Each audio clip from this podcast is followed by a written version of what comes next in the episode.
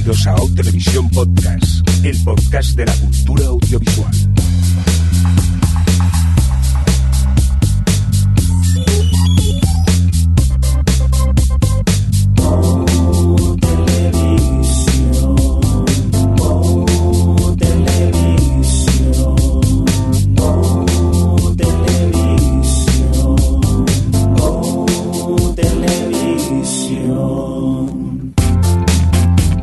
Tal? Bienvenidos y bienvenidas a Hotel Visión Podcast, el podcast de la cultura audiovisual, en esta nueva edición que estamos grabando en esta noche de viernes, si no voy equivocado, 29 de octubre de 2014. Edición eh, correspondiente a nuestro cómputo general, a la... ahora no me acuerdo, Javi Fresco, ¿tú te acuerdas? Sí, 180? 189. Muy bien, mira, poco a poco nos vamos acercando a la 200. He dicho en términos más televisivos la S09E02. Dios mío, ¿cuántas temporadas llevamos ya de, de, de OTV? Qué pesados. Por cierto, Javi, hola, ¿qué tal? Eh? Hola, muy buenas. Hoy te he presentado a ti primero y me he dejado a los de el Skype para después. Vamos a ver, ¿qué tal, Adri? ¿Cómo estás? Hola, muy bien. Con ganas ya de hablar de los pilotos 2. Que Que, los para hem- algo los hemos visto dos. Sí, pues sí, sí, creo que al final los hemos visto todos, ¿no? En- en- en- no todo el mundo los hemos visto todos, pero sí que en global los hemos podido ver todos. ¿Qué tal, Alex? ¿Cómo estás tú después de tanto piloto? Bien, no, hombre, tú los has visto todos, por No. lo que estoy viendo. A mí me faltan tres o cuatro, me parece, ¿eh? Bueno, bueno, pero oye, tú. Ya.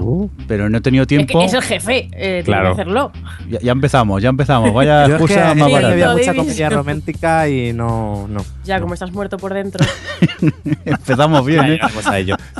Pero puede. Dios, empezamos bien, porque yo estoy viendo el Excel y aquí mucho, mucho no coincidimos en opiniones, ¿eh? Van a haber un poco de puñaladas quizás. Ya veremos. Es que tiene que haber resumen que hay opiniones. gente que tiene criterio y gente que, como vosotros, que no. Uh, Que no tenemos. es, es generacional. Muy no bien. empecemos con el rollo generacional. ya, ya hablaremos de generaciones cuando hablemos de Scorpion. Sí, sí, tranquilos, eso no, no nos disparemos. Eh, por cierto, eh, muchas gracias a toda la gente que hemos eh, atracado a mano armada, les hemos pedido opinión para pilotos, los hemos acosado por mail para que nos los mandasen. Pues a todos ellos, muchas gracias por, por participar en este nuevo especial de los pilotos de esta temporada 2014-2015.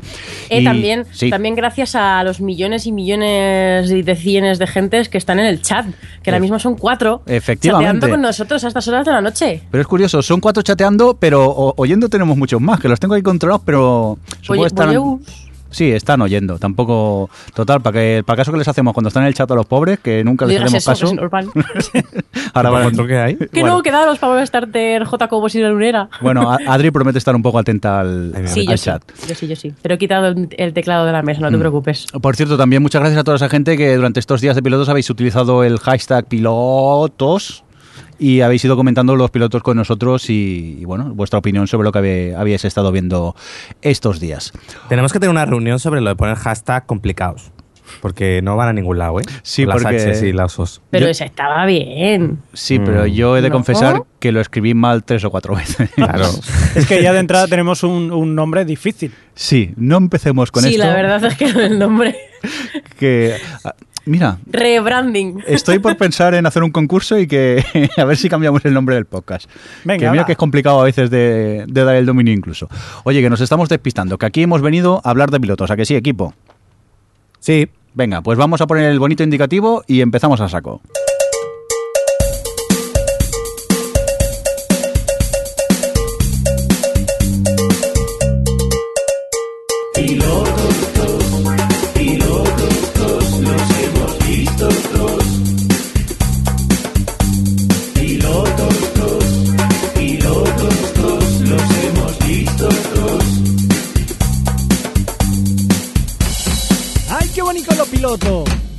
Rico, muy rico.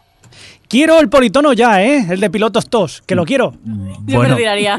es cuestión de planteárnoslo y morirnos de hambre con lo del piloto estos. Si nosotros cuando la gente nos los pide, los damos por... Cuando lo piden por Twitter o Facebook, normalmente mandamos el MB3 y, y ya está. Vale, pues pásamelo. Y pues nada, pídelo y te doy. Si es que tú también, pidiendo? pues ya está. Ahora no puedo, Javi, que estoy haciendo un podcast, por favor. Venga, vamos rápidamente a hablar un poco. Adri, ¿cómo eh, desarrollaremos el podcast? Este año, en vez de por cadenas, lo hemos montado por fechas de estreno, ¿no? Directamente. Ajá, ¿qué más quieres que añada? Pues nada, que sí, que me des la razón y yo continúo No. para adelante. Sí, vamos a ir un poco por días de estreno. Desde agosto que hubo, tenemos uno por ahí. Hemos mezclado, en principio solo, solo solemos hacer de network, pero hemos metido algunos también de, de cable, porque haya series buenas que comentar más que nada. Y, y ya está. Muy bien, pues eh, dicho esto, si os parece, vamos a empezar con el primer piloto, que se estrenó un 22 de agosto.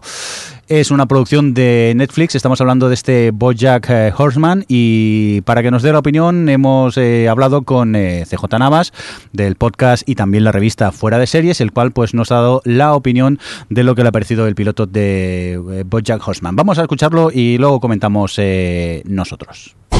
Serie. BoJack Horseman.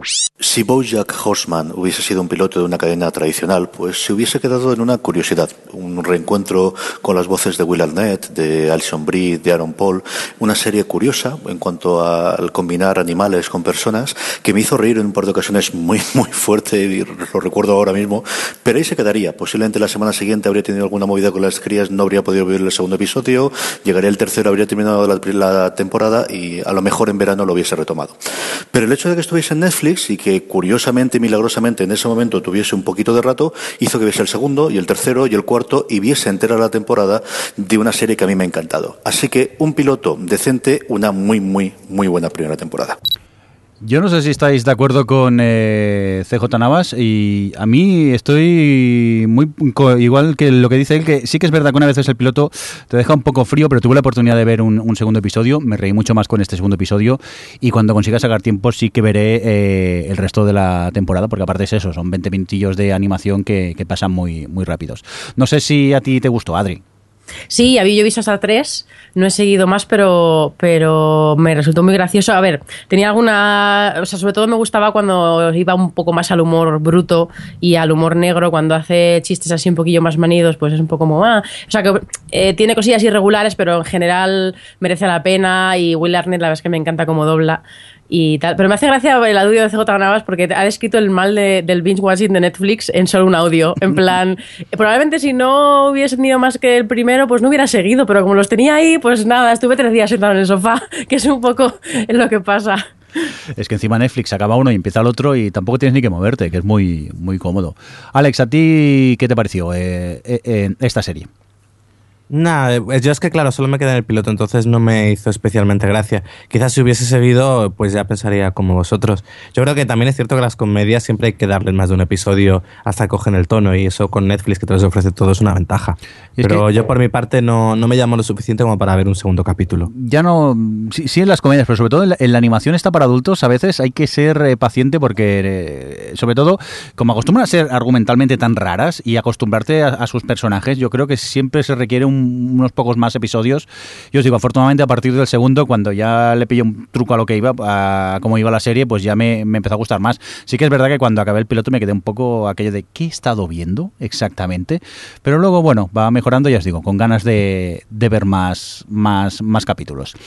Vamos a continuar con más series. De esta, mm, fijaos si debe prometer que no hemos conseguido que nadie nos grabe un corte de voz. ¿De qué estamos hablando, Adri? Pues vamos a hablar de Utopía, que es eh, un nuevo reality que ha estrenado Fox este año, que es una adaptación de una serie, vamos, de un reality holandés de John de Mol, ya sabéis, el padre de, de Big Brother, el gran hermano. Y básicamente el concepto es que meten a un puñado de gente en un rancho sin, o sea, con- como con la idea de crear su propia sociedad, ¿no? Su propia utopía con sus propias reglas, eh, su propia, sí, sus propias normas sociales y bueno, esa es como el concepto de la serie. ¿Qué pasa? Bueno, del reality, que ya, y ya empiezo con la opinión directamente, eh, realmente Fox la ha cagado mucho. Yo creo, porque eh, se, supone que se rueda durante un año y que te cuentan un poco cómo esta gente se crea esa sociedad supuestamente utópica, pero yo creo que Fox tenía miedo de que se convirtiese en algo muy aburrido, o que simplemente o se quedase en lo interesante, que es el punto de partida, y, y no hubiese ahí drama y tal, y han cogido eh, un casting tan borderline que son todos violentos, eh, mal hablados, gritan muchísimo, eh, es, que son muy extremos eh, sus personalidades, están todos medio locos, y claro, todos los capítulos que duran 40 minutos están todos los capítulos gritando. A mí me, he visto tres episodios y me levantaba dolor de cabeza. Pero es que Pues- a pesar de eso... Perdón. No, no, Didi. No digo que a pesar de eso tiene un aire de ficcionado al intentar montarte todo este mundo de utopía que pese a que a mí me faltaba credibilidad en lo que estaba viendo.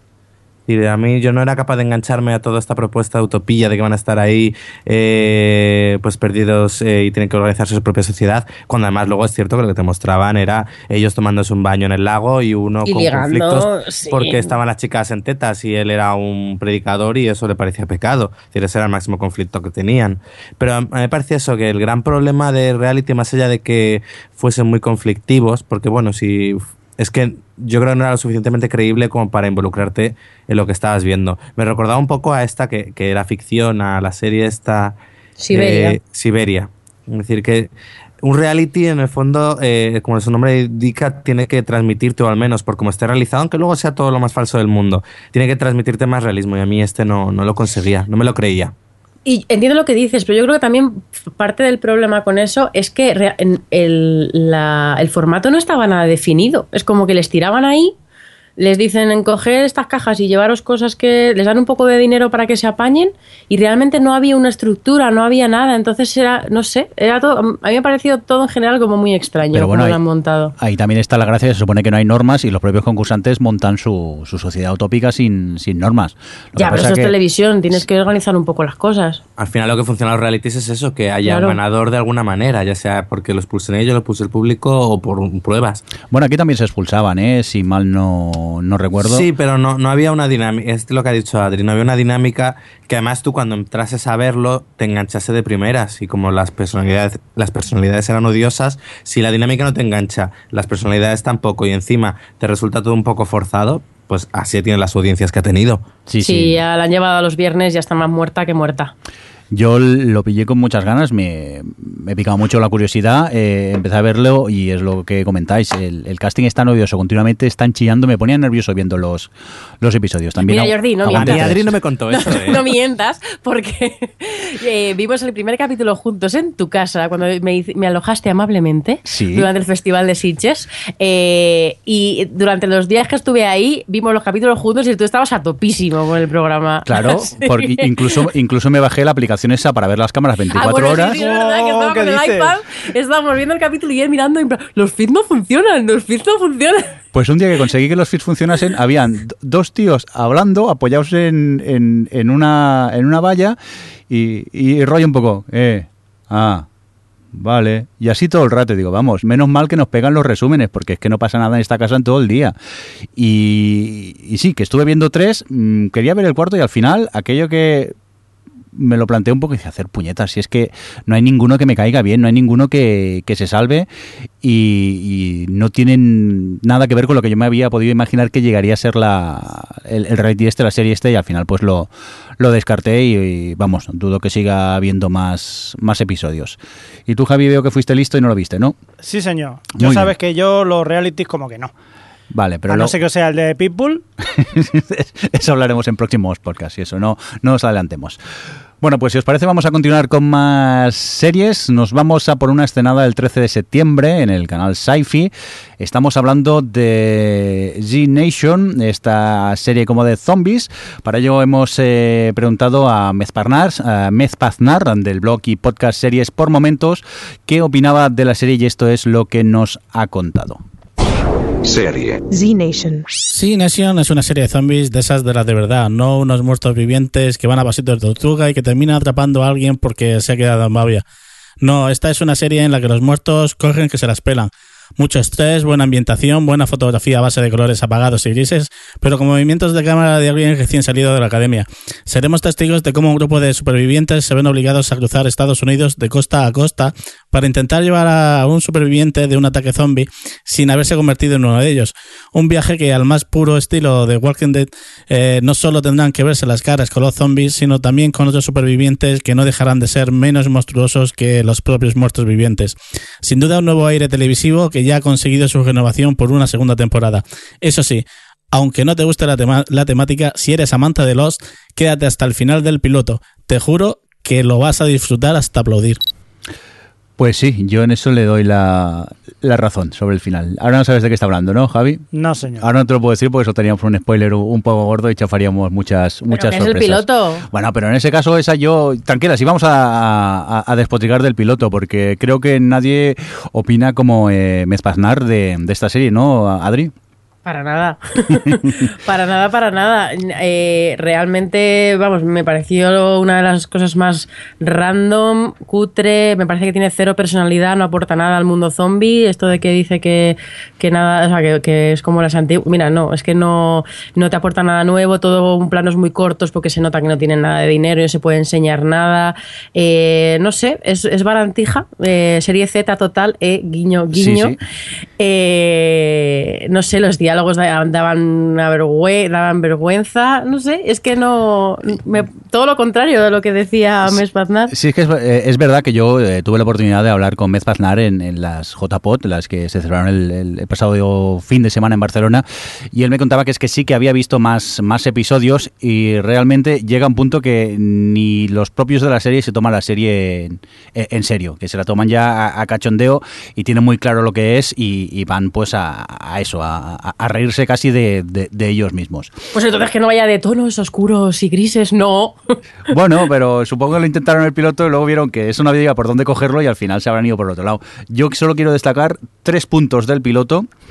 En un momento está el zombie que llama a la puerta. Porque son zombies Sí, educados. sí, que entonces miras y entonces cuando abres y eso ya te ataco. Luego eh, el momento en el que hay un disparo y hay cuatro chicas allí en el exterior de una casa esperando y de golpe una pega un bote y tras que ella pegue el bote soy el tiro y se ve el, fogonazo del disparo. Digo, muy bien sincronizado, señor de- del montaje. Y luego mm, os voy a contar un pequeño spoiler del, episodio, pero bueno, lo siento, necesito contarlo. Hay un momento que se encuentran un bebé el bebé indefenso, que no sabe ni andar, no pasa nada. De repente el bebé se convierte en zombie, corre más que Usain Bolt, muerde a, a diestro y siniestro. Y digo, ¿esto qué es? Y todo con planos cortos que no se ve nada. Efectivamente, yo creo que es lo que creo que lo comentamos contigo, Adri, que posiblemente en, en algún plano, si abrían un poco más el plano, Sí. veías a la señora en el jardín de su casa preguntando, ¿esto esto qué es? ¿Esto cuándo sale? ¿Esto cuándo sale? Porque se habían verdad- ido a casa de la tía Sí. en el suburbio americano típico y hay momentos en los que se nota que está cerrado el plano. En cuan- o sea, y se supone que tiene que ser un plano general de situación de dónde están en la calle, pero está súper cerrado porque si no se ve probablemente el coche de la carretera. Un, desastre. Yo de- debo decir que los eh, sí que los efectos especiales son mucho de, de haberlos hecho, pues yo que sé, con el Final Cut y, y poco más. y, y de hecho el niño, el niño pequeño que sale, yo al principio creía que era un critter, que le habían puesto la, la, la ropa del niño pequeño, pero no, resulta que era, se supone que era él. Sí, sí, no, estaba... Pero yo tenía entendido que la serie realmente desde el principio era eso. Era como el The Walking Dead de baratillo. Pero, pero muy aposta. baratillo. Pues yo tengo la sensación que el primer capítulo se lo toman bastante en serio, ¿eh? Sí. Yo también da esa sensación, ¿eh? Luego no sé si, si luego han abrazado su mamarrachismo, lo ignoro. Pero el primero se, lo- se toma en serio a sí mismo. Sí, pero es como esas pelis de zombies que a lo mejor también puedes ver en Sitches, que se toman en serio pero son cutres. Es decir, Pues- es que realmente el género zombie... Pero lo, pero lo, Tela, dices, es o sea, decir, en pero lo dices como argumento eh, de defensa. Yo creo Sí. que no, no, no, no van por ahí tanto por el estilo como para aprovechar el, el tirón que tiene de Walking Dead. Y han intentado hacer algo por el estilo, les ha quedado cojo. Y bueno, pues, No, a lo mejor eso es una vez vieron el piloto, que se lo tomaban en serio y vieron el, el despropósito que había sido, quizá dieron un giro de tuerca y sí que en próximos episodios Pero un momento, es lo que nos cuenta Mezpaznar, que la cosa va mejorando. ¿Nos está retando para que veamos más Sí, episodios? sí, a, a ti en especial, No. Javi, a ti. Yo es que ya bueno, he, he quedado. no falla. Pones algo a parir y mira, en el chat por aquí Ignacio Póveda dice que le están dando ganas de verla. ¿Ves? no, no lo hagas. O sí, hazlo y cuéntanos a ver qué, qué- qué te ha parecido la, la serie. Oye, ¿os parece? Vamos a continuar con más estrenos. En este caso, un estreno del 15 de septiembre del, el- del canal inglés E4. Estamos hablando de Glue. Le preguntamos a Vanessa del podcast Ecos a 10.000 kilómetros, que en Twitter, por cierto, lo podéis encontrar como arroba ecospodcast, que si mal no recuerdo, hoy mismo han publicado un nuevo episodio. Y nada, eh, esto es lo que nos comentaba eh, Vanessa sobre eh, Glue. Serie. En esta nueva serie británica, un grupo de jóvenes que viven en el campo se juntan una noche cualquiera para pegarse una de sus grandes fiestas. Pero esta no es una fiesta más, ya que las consecuencias a la mañana siguiente son muy graves e irremediables, ya que uno de los chicos de la pandilla aparece muerto. A partir de este momento, todos los secretos del grupo y de cada uno de sus integrantes se destapan durante una investigación policial en la que además tomará parte una antigua amiga de la pandilla.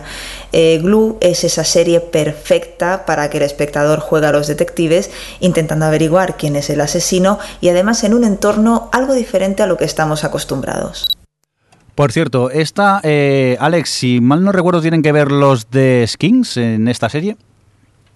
Ay, pues Sí, me sí, suena sí, que sí. sí. Sí, era ¿verdad? uno, es decir, no eran los creadores, era gente que había trabajado en skins. Con razón hay tantos o- adolescentes hostiables. Que no, que a no, mí- pero a en mí- skins eran interesantes, aquí no. Es decir, eh, aquí había, era lo que a mí me pasó cuando empecé a ver la serie, que era como desfasaba mucho los jóvenes y tal, y dije, ah, bueno, pues un poco la línea de skins, pero no sé, skins sí me interesaba, pese a que a lo mejor podía, no sé, eh, ser un poco exagerada, pero Glue nada, no conseguí entrar en la propuesta y, y nada, me pareció aburridísima. Oye, ¿y a mí que me gustó? Sí, Sí, y ya te digo no te que, pega nada. que yo Skins me escandalicé cuando, cuando la vi. Allí, viendo Skins, me di cuenta que me había convertido en un señor mayor, porque decía, ¿pero qué está haciendo la juventud? Yo sé cuando era joven no pasaba.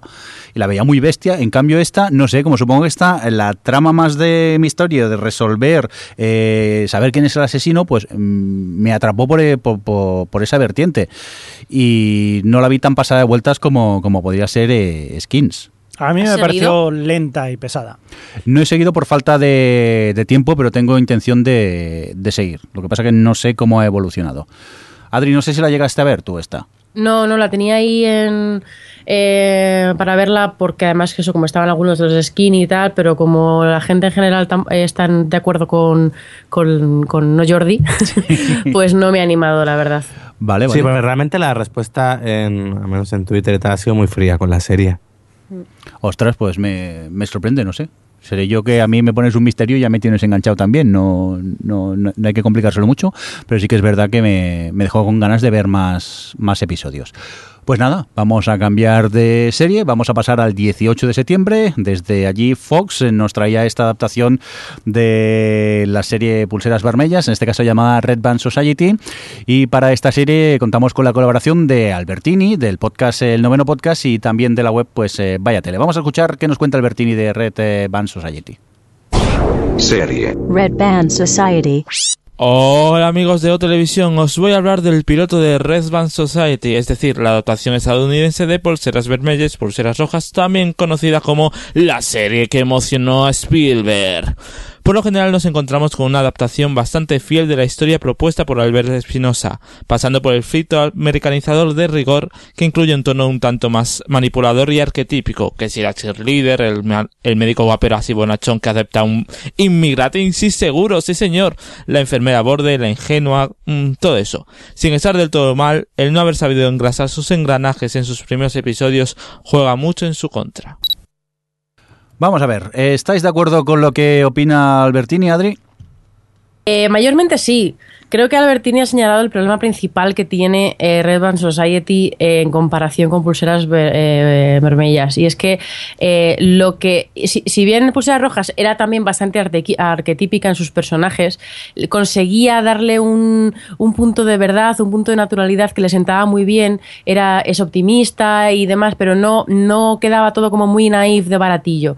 Y en cambio los americanos han lo han pasado por ese filtro que comentaba Albertini y sí que es verdad que queda mucho más impostado, queda muy poco natural. Es como eh, el, hospital lo han convertido en un espacio completamente absolutamente increíble. Si ya el de pulseras rojas era bastante, eh, lo habían familiari- familiarizado mucho y demás, pero lo hacían creíble. Y el americano es que queda como, na- nadie se cree que ese hospital sea así, nadie se cree que viva un tío en el último piso, que tenga ahí un loft súper estupendo donde estos pasen el rato. Es como que lo han llevado un poco demasiado a la parte de hacer bonito un entorno que realmente no lo es, que, que es una de las, de las principales dificultades que tiene que salvar pulseras rojas, ¿no? Que tiene, que tiene lugar en un hospital donde hay niños que tienen cáncer. Pero sí que es cierto que, bueno, que en algunos momentos así claves del piloto original sí que lo han sabido llevar bien eh, al, al piloto americano, sobre todo bueno, en algún momento muy concreto que, que encaja muy bien con esto de eh, la serie que, que eh, emociona a Spielberg. Pero bueno, a mí por- había personajes, por ejemplo, a Cheerleader me gustó mucho cómo le daban la vuelta al personaje, que sí que ahondaban suficiente en él, pero el protagonista no acababa de llamar mucho la atención. En fin, creo que se han quedado un poquito a medias. Quizá es algo que construyéndolo, eh, dándole un poquito más de episodios, a que cojan el tono, eh, pudiese mejorar, pero por lo que he ido leyendo, yo solo he visto el primero, por lo que he ido leyendo no lo han, no lo han conseguido, han seguido un poquito en la misma línea. Así que, en fin. Y bueno, eh, las críticas entre que ha sido fría y tampoco es que vaya muy bien de audiencia, no, no, no le veo yo muy, no, no le auguro mucho futuro. Que no le va muy bien es decirlo muy suave, ¿eh? Ya, me da penita. Bueno, Pero pues- bueno, este año Fox está fracasando con absolutamente todo. No me extraña. No seáis malos. Hombre, que ellos lo hacen con toda la buena fe del mundo. Venga, vamos a continuar con más eh, series. En este caso, otra adaptación de serie española. En este caso, Los Misterios de Laura, The Mysteries of Laura, que estrenó NBC el pasado 18 de septiembre. De ella nos hablará Iñaki Villarzún del blog Zona de Series, eh, y, uh, Zona de Series y Cine, perdón, y el podcast Two Freak Guys. Vamos eh, a escuchar la opinión de, de Iñaki. Serie. The Mysteries of Laura. Los misterios de Laura es un procedimiento ligero, sin ningún tipo de pretensiones en ser algo ahí hiper mega profundo. Es una serie muy familiar que, aunque se aleje bastante de la Laura original, la española, consigue adaptarse bien a una Laura de Nueva York. Es muchísimo más activa, con persecuciones, una cosa que, por ejemplo, la Laura de aquí no haría. Es una adaptación para mí muy digna y con una Debra que está fantástica en el papel. La serie tira, la serie española tira más a ser algo más como Agatha Christie y la americana es una serie moderna policíaca. La verdad es que a mí a mí me ha gustado mucho, aunque la verdad me gusta más la de aquí. Adri, ¿estás de acuerdo con Iñaki? Eh, sí, sí, la verdad es que a mí me sorprendió mucho leer la crítica americana que la puso a caer de un burro, la adaptación, y, yo cuando vi el piloto yo pensaba, pero ¿qué esperaban los americanos? Porque eh, es, un, es, una, es una comedia policíaca eh, en, todo, en todo momento y no quiere ser otra cosa. Debra Messing está fantástica y saca comedia en absolutamente todas las secuencias en las que aparece, que son todas. Eh, eh, tiene mucho mucha dinámica, tiene situaciones muy divertidas. El punto este madre, tal y como decía Iñaki, han adaptado bien hacerlo un poquito, la han americanizado un poquito y le han añadido el rollo Nueva York, entonces como más acción y, dama- y demás. Pero no sé, es muy entretenida. Yo he visto tres capítulos con la tontería y me parece muy digna para lo que es. No sé realmente qué es lo que esperaban allí. Alex. Es eh, lo mismo, digo, a mí como serie no la voy a seguir porque no es mi estilo de serie, pero creo que funciona muy bien para una cadena como. Bueno, es, de NBC, pero funcionaría muy bien para una cadena como ABC, porque es muy, es muy blanca, muy ligera, pero muy divertida. Yo, bueno, Debra Messi me, obviamente la- me encanta de Willy Grace, y aquí está divertidísima también, es decir, mantiene muy bien esa vis cómica que tenía. Y no sé, yo eh, no he visto, no puedo comparar por eso, porque no he visto la española, pero el piloto, oye, me lo pasé pipa.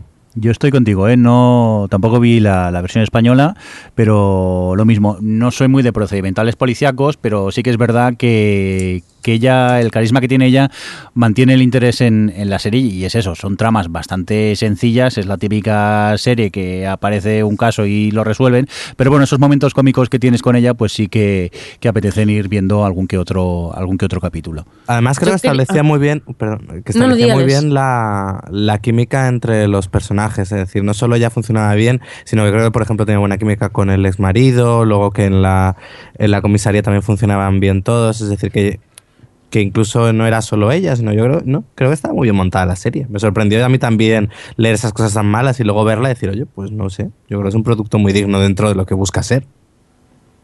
Sí, yo, yo lo que iba a decir es que estuve en el Festival de Series de, de este año, que en Madrid montaron una charla con los dos guionistas de la serie española. Estaba también María Pujalte y estaba, bueno, estaba la, la una productora de Boomerang, la que ha vendido el formato y demás. Y, y estuvieron dando una charla sobre la adaptación, sobre la original, sobre todo cómo funcionaba la venta y todo esto. La verdad es que estuvo bastante interesante. Pero sobre todo quería destacar lo que decía uno de los guionistas, y es que claro, le preguntaban sobre esto de mm, que, no- que si eran, que esperaban que fuesen más fieles o cómo veían lo de ver otra Laura y demás. Y él comentaba que realmente ellos han comprado la serie, han comprado el concepto. De hecho, eh, habían entrevistado al showrunner eh, eh, eh, americano, los de Cosmopolitan, que son que, los que emiten aquí la serie, y preguntándoles un poco sobre el tema. Y lo que le llamaba la atención al americano era eh, el humor que tenía la, la, la española, que era una, una comisaría completamente loca en la que de repente con la tía cogía la bolsa de basura y, y- y tiraba toda la basura por encima de su mesa para analizarla. Es como que, que cosa, un poquito llegando al absurdo y era lo que le gustaba porque eso no se hacía en las comedias eh, americanas. Y se nota mucho que es lo que ha querido trasladar a la, suya, que es un poco darle comedia absolutamente a todo. Y estos decían que eso, que les gustaba ver que han cogido su personaje y lo han adaptado allí y le han dado un, aire nuevo y un aire fresco y que no ven la misma Laura y que están disfrutando de, la de su serie, pero vista desde otro punto de vista, como lo han hecho en otros países, porque se ha exportado un montón el formato, y que al final los que peores han funcionado han sido las que copiaban el- el episodio eh, capítulo a capítulo, guion a guion, tal. O sea que mm, que al final eso si haces si es lo que decimos aquí siempre hablando de juegos de tronos y, y todas estas cosas que al final lo, lo mejor que puedes hacer es coger el material y coger lo que te gusta del material que has comprado y, y hacerlo tuyo y yo creo que no sé lo han hecho bastante bien Que por cierto han, han dado temporada completa a la serie, la Sí. NBC. Hombre, algo que le medio funciona a NBC, habría que celebrarlo incluso. Venga, vamos a por más eh, estrenos eh, de estos días. El pasado 22 de septiembre CBS estrenó Madame Secretary y para hablarnos de ella tenemos a David Pastrana, editor de Vaya Tele, que nos comenta qué le pareció el piloto. Serie. Madam Secretary. Madame Secretary es una de las series nuevas de la CBS y tiene todos los sellos de identidad de la cadena. Es un procedimental puro y duro, eh, pero tiene una temática que es la de las relaciones internacionales entre países que se ha tocado poco en televisión, por lo que puede ser moderadamente original. Su protagonista es Tea Leoni, que está estupenda en el papel de la secretaria de Estado, pero es el único personaje de la serie que destaca. Tiene unos personajes secundarios, que son su marido, sus hijos, sus compañeros de trabajo, pero ninguno de ellos aporta demasiado y por el momento eh, están supeditados al, al personaje principal. A la serie se la ha comparado mucho en Twitter con el ala oeste, pero salvando las distancias yo creo que está más cerca de Homeland por el tema de las relaciones eh, internacionales. De hecho, el personaje de Tea Leoni es un ex operativo de la CIA. Eh, a quienes no les disgusten los procedimentales, es posible que esta serie le gusta, pero hay que entrar en ella teniendo claro que eso, que de- más allá del procedimental, poco tiene que ofrecer. Muy bien, a ti, Alex, eh, ¿te ha gustado que esta serie? A ver, no me disgustó. Eh, quizás iba con expectativas muy bajas y bueno, me pareció entretenido el piloto, me gustaba el personaje de ella, me parecía que podía dar cosas interesantes y además incluyen como una trama, típica trama un poco que recorre toda la temporada, un caso de espionaje. Entonces, como ella además es un ex agente de la CIA, pues bueno, te lo dejan caer ahí y sabes que es un poco lo que guiará un poco la temporada, más allá de los casos, bueno, de los casos semanales de, sobre de relaciones internacionales. El problema es que la forma en la que resuelve los casos es, es, muy fácil, es decir, siempre tira por la vía fácil a la, hora de resolver los conflictos que plantea. Entonces, mm, también es cierto que, a ver, que es la CBS y que no suele ser muy la CBS, pues bueno, eh, te esperas lo típico. Y si hubiese sido una serie un poco más arriesgada, habría sido más interesante. Aparte de que es cierto, como ya decía David, que el resto de personajes que acompañan a la protagonista no tienen nada, nada reseñable. Adri. Yo creo que incluso me ha gustado algo menos, porque a mí eh, incluso el personaje de ella, bueno, es que toda la serie me ha parecido como muy de manual, y pero yo solo he visto el primer capítulo, pero toda la presentación de ella y el, un poco cómo van, van creando el perfil, esto de mujer fuerte, que no se eh, achantan y demás, era todo como muy predecible, como muy todo visto, todo muy de manual, sota caballo rey, muy de CBS por otro lado, y, no sé, a ver, se dejó ver, el capítulo estaba entretenidillo y tal, pero, pero no me aportó absolutamente nada. No sé tú, Jordi, ¿qué, qué te parece? A mí no me gustó, sinceramente me aburrí un poco lo que me contaban y luego es eso, la manera de resolver los conflictos de una manera bastante fácil y van muy a saco. a, "Pum, Ya está, ya lo hemos arreglado, venga, siguiente cosa. Y ella tampoco es que su personaje le me cayera demasiado bien, se me hacía un poco cansina, total, que desconecté bastante. A medio episodio estaba pensando yo en mis cosas y luchando por no coger el, móvil y echarme un Candy Crush directamente. Además que la forma de resolver los conflictos, eh, bueno, claro, es una serie americana y los americanos son los buenos en televisión, entonces también era un poco hasta mm, un poco molesto ver cómo lo hacían todo y su visión que tienen del extranjero, que es como parece ser que fuera de Estados Unidos el mundo es un lugar peligroso en el que cualquier americano puede morir porque se ha acusado de terrorismo metido en una cárcel pakistaní y que nunca más pasa, no sé que también tiene esa cosa que tienen a veces los americanos, de que su visión de- del resto es como ellos son la única gran democracia y como siempre dicen escándalo, el mundo libre, el líder, los líderes del mundo libre, y parece que todo lo que hay fuera de sus fronteras es como un lugar peligroso. Venga. Aquí por, aquí por aquí en el chat, por ejemplo, Sí. Uxama dice que cree que ha visto otra Madame Secretaria y que el piloto le ha parecido un tostón infumable. es como ya el extremo de- del todo. Hemos ido como ir bajando, bajando, bajando hasta Uxama. Me da miedo preguntar a alguien más a ver qué nos puede decir entonces. Oye, vamos a continuar con más y en este caso nos paramos en un 23 de septiembre donde Fox estrenó una de esas series que muchos les tenían ganas y, y en breve hablaremos a ver qué nos ha parecido. Estamos hablando de Gotham. Para ello, pues eh, contactamos con Felipe del blog de Uruloki, un blog de cine, horror, fantasía, sci-fi y cómics, para que nos eh, comentase qué le había parecido el primer episodio de Gotham. Serie. Gotham. El universo de DC en televisión se sigue expandiendo y tras todos esos productos de la CW desembarca ahora en un canal adulto como Fox para presentarnos Gotham, esa serie que nos quiere contar la evolución del entorno vital del niño Bruce Wayne bajo los ojos de Jim Gordon y todos esos villanos, púberes o no tanto, que madurarán con el paso de los años. La apuesta es grande, ya que a una producción generosa y ampliamente cinematográfica debemos sumar un reparto en cierto modo notable gracias a la presencia de actores como Ben McKenzie o Dan Lodge. Lo que también nos queda claro tras ver este piloto es el camino que va a tomar la serie. Lo policiaco va a primar dejando de lado el fantástico mundo de Batman. No por ello el resultado ha de ser malo, y la cosa pinta bien si nos fijamos en ese villano de segunda fila que se nos presenta. Prefiero que se olviden rápidamente de la Fishmonic encarnallada Pinkett y se centren en explotar la corrosiva violencia de Oswald Cobblepot.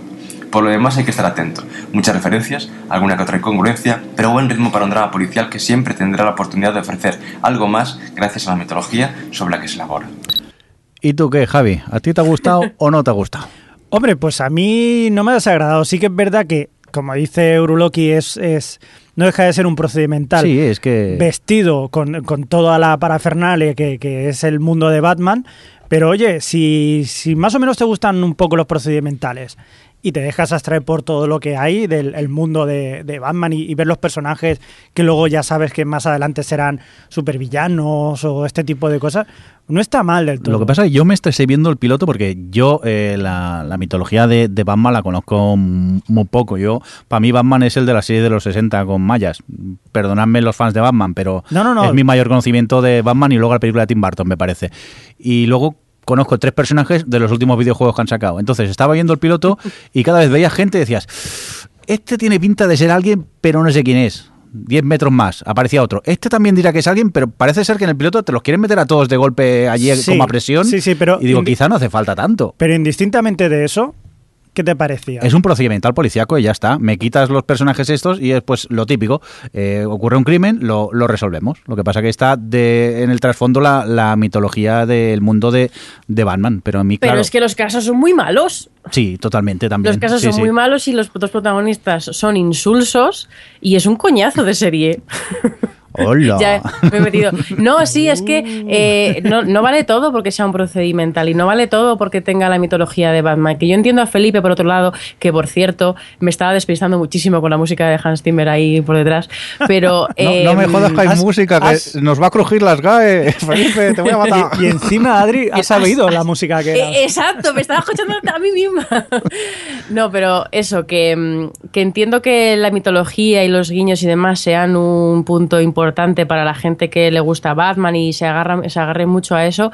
Pero yo si fuese, si fuese seguidora del personaje, a mí me hubiese decep- decepcionado aún más, yo creo. Porque es que el, universo que montan, visualmente está chulo, ¿eh? Porque visualmente está muy cuidada la serie y eso no se lo puedo quitar. Porque además tiene escenarios muy bien recreados, tiene una fotografía que tiene algunas cosas cutrecillas, pero le, le meten foto buena y dan el pego. Y, tal, pero eh, luego es que argumentalmente no acompaña para nada. Todos hay muchísimos personajes, todos están pasadísimos. Es que no hay ni un actor que actúe bien. Bueno, no es que no actúan bien, es que están todos como dirigidos muy de mira que de trascendental es todo lo que estoy hablando. Están todos como muy así pasados. Y, y no me interesa absolutamente. Es que no, hubo nada, lo- solo me gustó una cosa, el pingüino. Pero porque Sí. le daba un poco de rollito el actor al personaje. Pero es que lo demás, menuda decepción. Pura pilotitis, es decir, el intento ese de contarte el máximo posible para interesarte y al final conseguir el efecto contrario, porque a mí igual me echó tanto tanto villano junto y seguido, además como no sabe ni quién era, y luego que el protagonista, pues bueno, a ver, se veía venir, el, el actor este tiene carisma cero, y bueno, no, excepto la gente de OC que sí le debe gustar, yo creo que no, es la nada, y no, no consiguió ni interesarme y no, no llegué ni a ver el segundo capítulo. Y luego parece ser que a la audiencia tampoco le está convenciendo. Oye, pues está viendo bien, ¿eh? No, De está la- bajando. Eh, bueno, está bajando, pero la audiencia, quiero decir, eh, la, le van a, la han renovado y, digamos, la han renovado, le han dado temporada completa y seguro que la renuevan con los datos que Hombre, tiene y según ha ido la. Fox. Claro, claro.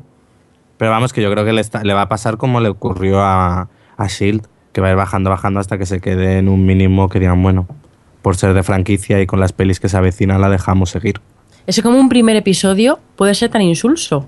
Es que es increíble. con lo- o sea, precisamente que puedes montar un poco, eh, o sea, con la obsesión esta de meterte a todos los personajes posibles, cuando hubiese sido muchísimo mejor centrarse en, en la muerte de los padres de Batman. Uy, pues precisamente yo creo que eso es una de las cosas malas del piloto, que es volverte a contar algo que ya has visto tantas veces. No, pero ya en varias películas es como otra vez ver los padres de Batman como tal. Yo Entiendo que- lo que dices, pero precisamente si la serie te, te va de contarte del punto de vista de- del policía y desde el universo este tal, lo podían haber contado no como caso en concreto, sino eh, que o sea, darte otro punto de vista del- de, lo que ya has visto mil veces, como tú dices. No sé, pero ya solo meterlo, es que se ha metido porque tiene, porque tiene que meterlo y tiene que meter a Catwoman y tiene que meter a la otra, a la mujer de, de Will Smith y tienen que meter, o sea, es como los tenemos que meter a todos porque sí, y no crean un Oye, o sea, hay ningún personaje que te llame. per- perdón, Adri, que te he cortado- No, aquí que te he cortado el discurso. No, no, ya había terminado. Aquí en el chat preguntan que si no se suponía que iba a ser una temporada.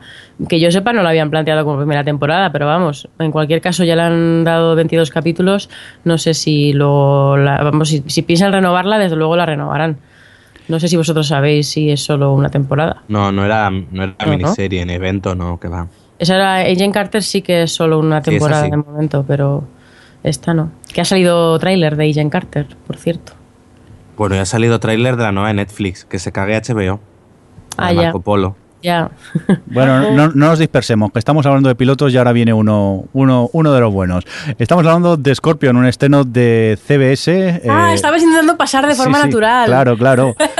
Casi ni se ha No lo- notado. No lo he pillado, perdona. CBS, 23 de septiembre, nos estrena Scorpion. Le hemos preguntado a, a Monsiña, nuestra amiga Monsiña, arroba Monsiña en Twitter, que nos comentase un poco qué le pareció el piloto de Scorpion. Serie. Scorpion. Scorpion va de un grupillo de gente super ultra megalista y una camarera que salvan el mundo cada semana. Hay un tío que es una calculadora humana, una paya ingeniera mecánica que lo arregla todo, un especialista en comportamiento humano y el jefecillo de todos, un tío que tiene cociente intelectual por las nubes. Y luego está la camarera, que nadie sabe qué hace allí, pero es Catherine McPhee, así que está muy buena y no importa. Ellos dicen que ella les traduce el mundo real porque son una pandilla de inadaptados, y a cambio ellos la ayudan con su hijo, que también es un genio super outsider. Y mientras tanto, se dedican a salvar el mundo, como si fueran una especie de equipo a super high-tech. Sí, nada tiene ningún sentido. Y ojo que Scorpion se basa muy vagamente, repito, muy vagamente en hechos reales.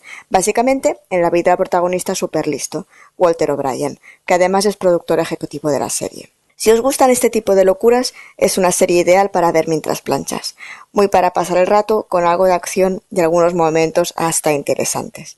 Pero vaya, en mi opinión, no pasa de serie el montón, y eso siendo generosa.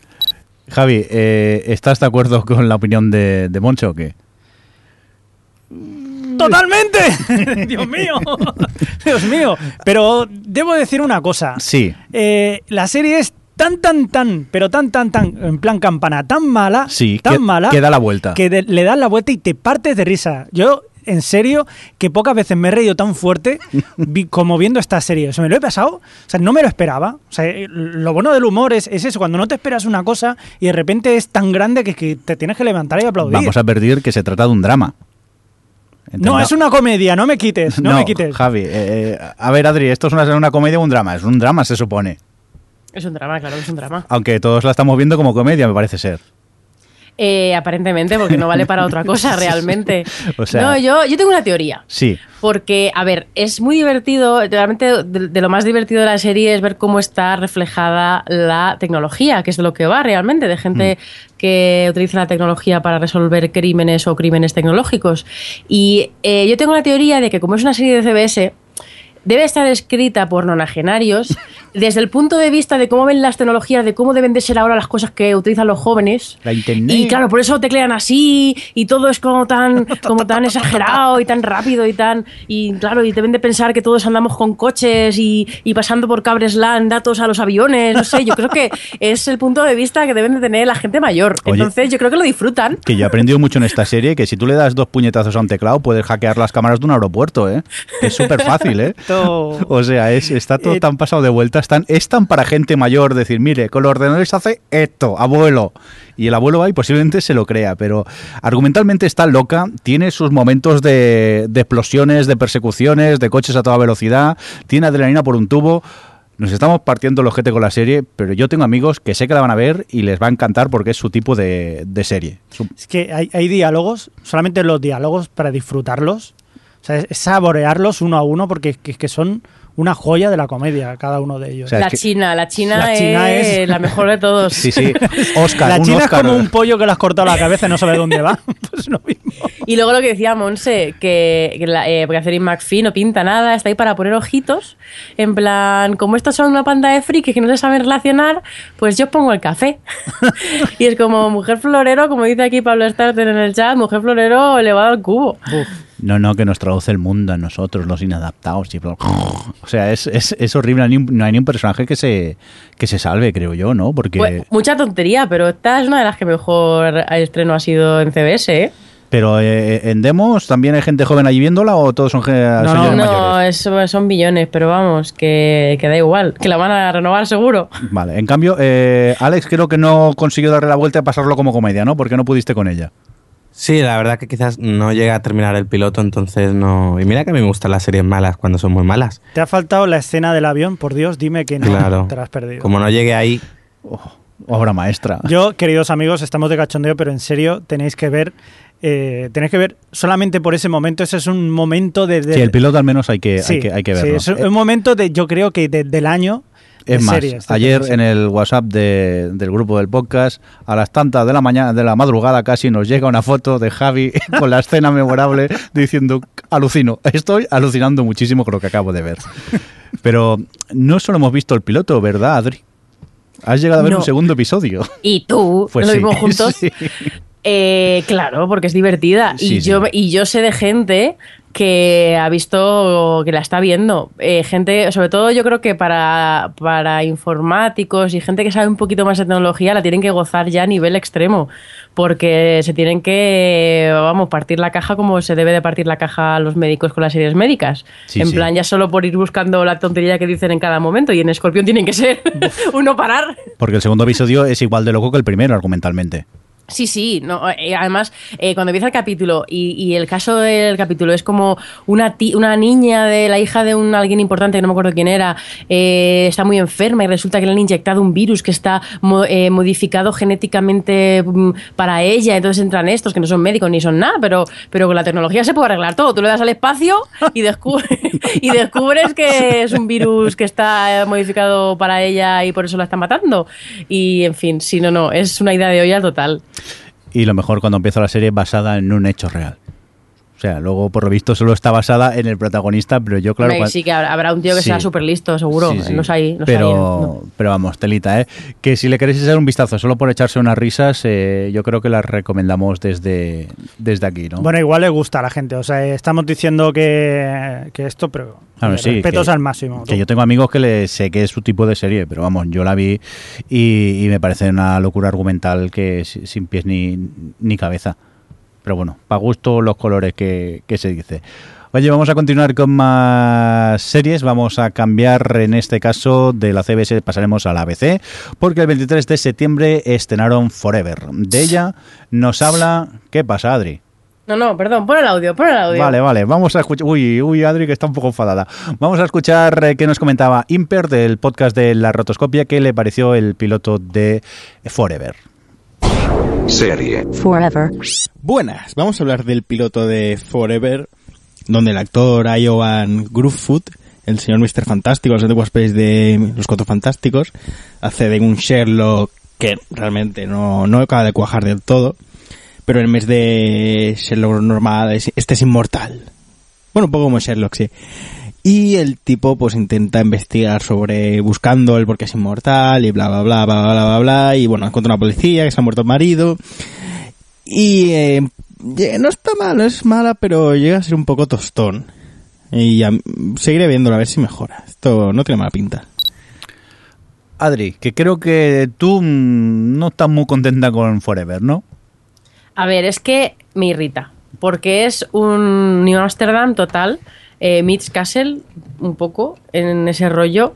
Y luego ya he mirado y me he descabreado porque realmente la audiencia va bastante mal. Pero me hubiese dolido en el alma que hubiesen renovado esta caca.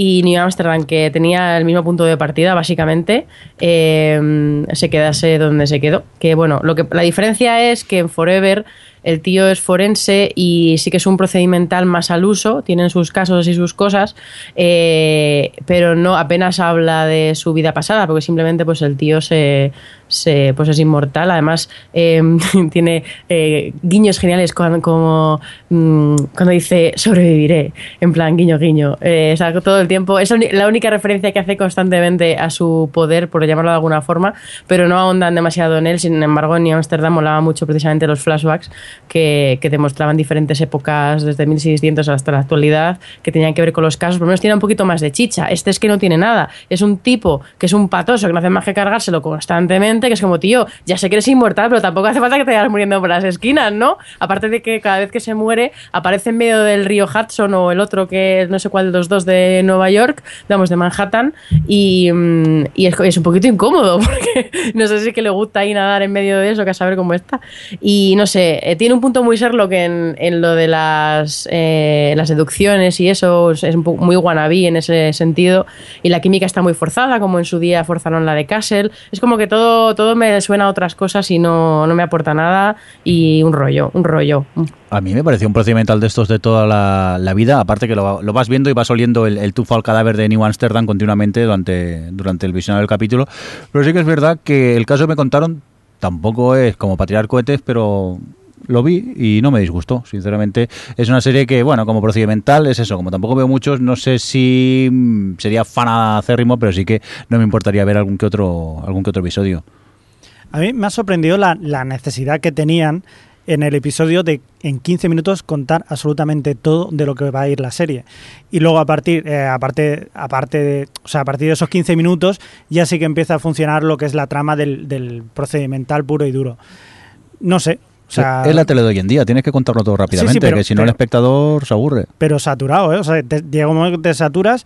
Es una pena, porque yo creo que podría haber dado mucho más de sí. Pero bueno, se ha quedado un poco, para mí, un poco cojita. Un poco cojita. ¿Que ¿Tú seguirías viendo más episodios o no, Javi? Yo creo que no, o sea, me la podría ahorrar. Podría haberlo, no te digo yo que podría haberlo, pero es que también no creo que vaya a sobrevivir mucho. chistaco malo. Venga, vamos a continuar con más. Eh, vamos a hablar del estreno de CBS del 24 de septiembre, este en CIS New Orleans, Cobardes, que me habéis hecho verla a mí y habéis pasado. ¿O tú también lo has Yo llegado a también ver, la he visto. Al final sí. Sí. Menos mal, porque ya me sentía yo un poco solitario. Vamos a ver qué nos cuenta eh, Jean Paul en Twitter, la Becoa, eh, que el cual pues eh, aprovecha y dice que le hagamos un poco publicidad de los saraos que monta por Guipúzcoa, porque es uno de los que se encarga del tema como nuevas series, nuevas ficciones, y también nos dice Bang Bang Cinema, mi nuevo proyecto sobre el que os contaré más pronto. De, tiene Pum. buena pinta. Nos deja aquí con Cliffhanger. Vamos a ver lo que opina la Becoa de Encis. Serie. CIS, New Orleans. Lo he intentado. Aunque no soy nada fan de la franquicia en CIS, me ha acercado a su nueva sede en Nueva Orleans animado por Scott Bakula, CCH Pounder y por el lugar donde se desarrolla. Lo que me he encontrado es más de lo mismo, una serie muy blanquita con todos los clichés posibles sobre la ciudad y en la que ninguno de los actores está bien. De hecho, algunos están muy mal. Por ejemplo, la chica protagonista, que se ríe de todas las tonterías como si no fuera normal.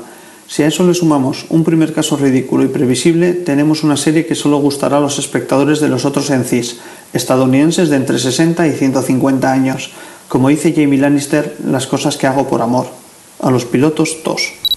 Pues eh, Muchas gracias. La verdad, muchas gracias por verte el piloto y darnos tu opinión. Y por hacerte sufrir. Sí, yo creo que estamos bastante de, de acuerdo, ¿no? Que Sí, personalmente a mí la serie no me interesa para nada, pero sí que decir que, aunque mm, no sé si he llegado a ver entero nunca un Encis, tengo la sensación que es eh, la factoría Encis, que los hacen todos idénticos, y es el procedimental estándar, pero estándar de toda la vida, que sé que mi padre no se perdería ni un episodio. Para el público que va orientada no creo que sea una mala serie. Eso sí, para mí personalmente no me interesa para nada lo que me cuentan. Es que es, mm, no es tanto aburrida. Si quizás no has visto ninguno de estos, te sorprendería, te gustaría. El problema es que estamos tan es, lo, saturados. es lo de siempre, este SNCIS, procedimentales es que, eso. Que, es, que es igual, o sea, ya sabes lo que va a pasar. Encima, en- en NCIS, eh, no sé si alguno me lo podéis confirmar, se supone que trata de Na- Navy, Sí, es o lo que me o sea, de, sorprendió. de la Marina, ¿no? Es lo que me sorprendió. En este caso, son. Me ¿Tú te acuerdas del episodio ese de los Simpson que están viendo un, un- un- la tele y, y es la lancha fantástica y siempre las persecuciones son al lado de, de canales? Pues aquí es lo mismo. El primer caso es, hemos encontrado a este chico, curiosamente trabaja en la Marina. ¡Oh! O sea, me sorprende que puedan llegar a hacer y llenar tantos casos con, con- con esta temática. Pero De bueno. hecho, me, me- me preocupa. En est- Si fuera verdad, la- o sea, yo, yo no me haría marine porque seguro que acababa muerto. Bueno, pues ya cuando hablemos de Stalker, que debe estar Estados Unidos lleno, ya te cagas. Bueno, eso sí, Scott, Scott Bakula hace un personaje también de jefe, pero es más o menos simpático. Y es verdad que la chica, la protagonista, no sabe, no sabe por qué se ríe tanto. ¿Por qué te ríes? ¿Qué te has tomado? Porque es nueva y quiere integrarse en el grupo, que acaba de venir de... Es no que sé soy de dónde. Detroit, de Sí, Detroit. y no encuentro casa. Vamos, que si os gusta este tipo de series, pa'lante, pero si no, ni, ni os acerquéis a, a ella. Vamos a continuar con grandes series. Eh, estamos hablando de un estreno el 25 de septiembre de NBC, Blackish, que de esta no hemos encontrado a nadie que nos haya podido grabar una opinión. Eso Sí. creo que ya No, ya te, ya te vi en la JPod que le vas diciendo a la gente que la Sí. viera. Grábame algo, grábame Gra- algo. Y, y no, no convenciste a nadie, ¿no? Sí, sí, de todos los que éramos, hubo un momento me quedé solo con la grabadora y todo el mundo huía de, de mí. Adri, mm, obra maestra, ¿no? De- sí, del cine negro contemporáneo, la televisión negra contemporánea. No, a mí la verdad es que me pareció un coñazo el primer capítulo, no me no hubo ningún chiste que me levantase un poquito la sonrisa. Eh, no sé si puede funcionar tanto eh, tanta comedia rollo racial eh, constantemente porque es algo constante y molesto. Y además como muy tópico no es como los mismos chistes de siempre. Que dices y pues si vas a hacer una comedia que trate de eso eh, pues por lo menos darle una vuelta o algo pero es que era como el mismo chiste ya cosas ya vistas todos gritando que es algo que me molesta mucho de este tipo de comedias familiares que se grita mucho y no nada cero no me gustó nada y mira que no está yendo mal eh No, encima no está viendo mal, eso es lo que más me. no, porque va muy bien fascina. protegida por, por Modern Family, pero vamos, que muerte. Yo he de decir que eh, a mí, su protagonista, eh, como cómico, nunca me ha hecho gracia este, este A señor. mí tampoco, ¿eh? No sé. A mí Bueno, me en Guys with Kids. Sí, eh, Ya por- está. Digo, a lo mejor salta Alex con su comedia favorita. Aquí me has fallado porque pensaba que como eras fans de Guys with Kids, esta la verías la primera de todas, pero te has escaqueado, espabilado. Es que la gente habla muy mal de ella. Sí, sí, sí, la verdad, que es que era como un humor rancio noventero que no había por dónde cogerlo.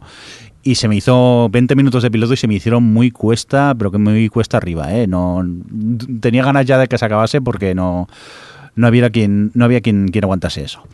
Vamos a continuar con más cosas, que tampoco merece mucho alargarse con Blackish. ¿O tú quieres comentar algo, Javi? ¿No? Vamos, pues nos vamos a por eh, la siguiente serie, estrenado el 26 de septiembre en ABC, este How to Get Away with Murder. Eh, para ello hemos eh, contactado con Valentina, arroba Zarnex en, en Twitter, y también es integrante del podcast del sofá a la cocina, que nos cuenta qué le ha parecido este How to Get Away with Murder. Serie. How to Get Away with Murder. How to Get Away with Murder, nueva serie de la factoría Shondaland, protagonizada por una estupenda Viola Davis interpretando al personaje de Annalise Keating. La serie tiene todos los ingredientes propios de la receta del universo de Shonda. Tiene sexo, romance, secretos, mentiras, traiciones y mucha intriga y dolor de barriga. Un piloto del que no puede decirse otra cosa que es muy entretenido, una serie loquísima pero muy ambiciosa en sus locuras, con un asesinato ocurrido antes de que nosotros entremos en la historia y que al estilo de Revenge o de Damages nos va mostrando flashes de lo que ocurre en el futuro, por supuesto otro asesinato porque de esto va la serie. Lo que podemos decir después de ver este primer episodio es que parece que, una vez más, Shonda con su productora parece que va a salirse con la suya. A ver, el experto en Shonda, Alex, ¿a ti qué te, ha- qué te ha parecido? A ver, tiene todo lo... sonda, ya Sí, me sí. jodería. No, tampoco. Ah, no tienes criterio. Anda a veros Necis. Que. A ver, lo que tiene todos los elementos que debería tener la serie, por eso funciona en- dentro de lo que es. Quizás es un poco. mm, Tiene algunas cosillas, algunos subrayados que son un poco para tontos. Pero bueno, es, es entretenida quizás. Eh, luego eh, la he seguido viendo y, mm, se me está quedando un poquillo a medias, porque yo esperaba más locura, más absurdez y sobre todo, pues eso, después de, de ver algo como Scandal, aquí esperaba que fuese un poco la serie un poco más loca. Tiene sus momentos, como aquel en el que entra uno de los estudiantes de la profesora y la pilla a la profesora encima de la mesa con el amante ahí entre las piernas. Y la otra se levanta, se coloca la peluca, se baja el vestido y como si no ha pasado nada. La verdad que decías, bueno. Pero vamos, que la serie eh, es lo que le puedes pedir a Sonda. Lo cual, oye, hay que reconocer que lo que le piden sabe hacerlo bien y hay que ver las audiencias. Que yo creo que fue el estreno de Network que mejor ha funcionado, si no me equivoco.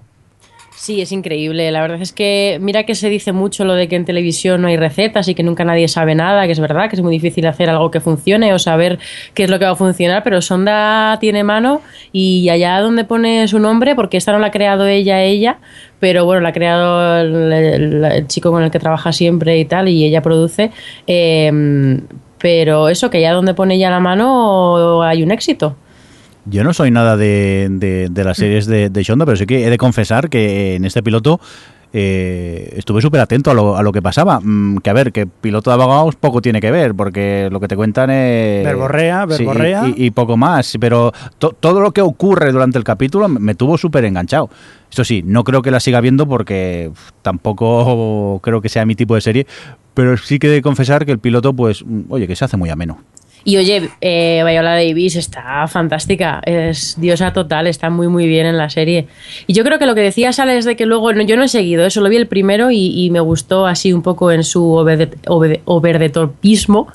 Em, creo que quizá tiene que ver el hecho que se imita a las 10 porque a lo mejor han aprovechado para intentar, porque es un poquito más eh, llevada, o sea, tiene un pelín lo justo más de fuerte que puede ser y a lo mejor han querido em, buscar un punto un pelín más serio aprovechando, no lo sé, ¿eh? no lo sé, hablo un poco así por... No sé, el cuarto es cierto que tenía unos, tuvo varios momentos que era un poco como, eh, ¿qué me estás contando? Pero, bueno, supongo también es eso, que la serie estará buscando a ver en qué tono funciona, porque por ejemplo Scandal, realmente hasta su segunda temporada no fue la locura que luego se convirtió. Entonces yo creo que están ahí probando a ver si les interesa irse un poco más por lo serio o si realmente es tirar hacia adelante con locura y ya está. Pero ahora, bueno, están ahí 50-50. Pues a mí no me ha gustado. Así de claro y contundente, Javi. Ya está, es que no me gustan los abogados, no me gustan los líos amorosos, me juntan las dos cosas, no mejora. Muy bien, pues eh, vamos a continuar con más series. Nos vamos, eh, cambiamos de mes, nos vamos al 1 de octubre. Desde ese día ABC estrenó Selfie. Para hablarnos de Selfie hemos contactado con Richie Fintano del podcast eh, Fanfiction para que nos comente qué le pareció el piloto. Por cierto que los amigos de Fanfiction también está, están a punto de grabar un especial piloto que habrá que escuchar, a ver qué, qué nos comentan de todo lo que también han visto ellos. Vamos a ver qué opina Richie de Selfie. Serie. Selfie. Pues Selfie es el cuento del patito feo versión moderna y a la inversa.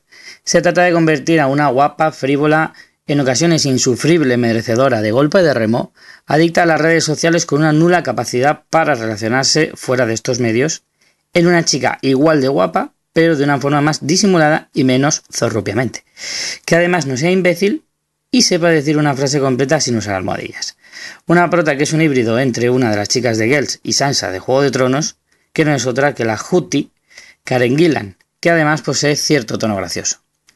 Además, la serie es sorprendentemente más divertida de lo que uno puede esperar, aunque el rollito de los mensajes emergentes durante cada episodio tiene fecha de caducidad, yo creo. Esperemos que no le pase lo mismo al argumento de la serie. Un saludo, chicos. Alex, eh, ¿qué? ¿Qué te pareció a ti Selfie? Una chorrada monumental, básicamente. no. Bueno. es decir, e- ella está divertidilla y tal, pero la historia está tan vista, tan el rollo esto de, de transformar a alguien en otra persona. En los secundarios, pues bueno, tampoco tienen especial gracia. Y, y- y- y tampoco creo que en sí eh, la premisa pudiese dar para una serie a largo plazo. Porque vale, que tú que la quieres cambiar y tal, pero no la puedes estar cambiando cinco temporadas. Yo es que- para que, se- que- Es- no sé. Me, di, Sí, eso es lo que yo iba a decir también. Que a mí me parecía que el rollo este Pigmalión tal te vale para a lo mejor como mucho una temporada, pero pero no sé, es que a- aparte de que ya ni siquiera funciona tan bien lo que plantean en los 20 minutos, porque no creo que le hayan pillado el, el punto a, al- a su propio punto de partida, valga la redundancia, como que no acaban de encajar muy bien cómo, cómo hacer este esa transformación. No sé. eh, y luego, a ver, yo le doy el punto positivo a ella porque realmente tenía un personaje que podía ser, eh, os- se les podía haber ido totalmente de las manos, podía haber sido hostiable, insufrible, y ella le da el punto adorable que necesitaba, pero yo creo que es lo único que salvo, porque, eh, bueno, estoy de acuerdo con Alex en que es que es una chorrada monumental que ni siquiera tiene especialmente gracia, y por favor que le dejen de dar, de dar series a John Cho, que ese chico ni es gracioso, ni es guapo, ni, tiene el carisma para protagonizar una serie. Pero se está hablando del gran Harold Kumar, por favor. Esa peli de fumados, que, qué gran papel hacía en esa película. Ya, pero parece que siempre hace el mismo papel. ¿no? Eh, yo lo que decís, eh, el tema de mantener la premisa esta de la serie, eh, me llega a ver el segundo episodio y eso tiene pinta que está girando como hacia una comedia romántica y, y va ¿Con de mal en peor. Sí, eh, es pues que sí. yo he visto tres, ¿eh? Y, y era como, pero es que no puedo yo con este protagonista.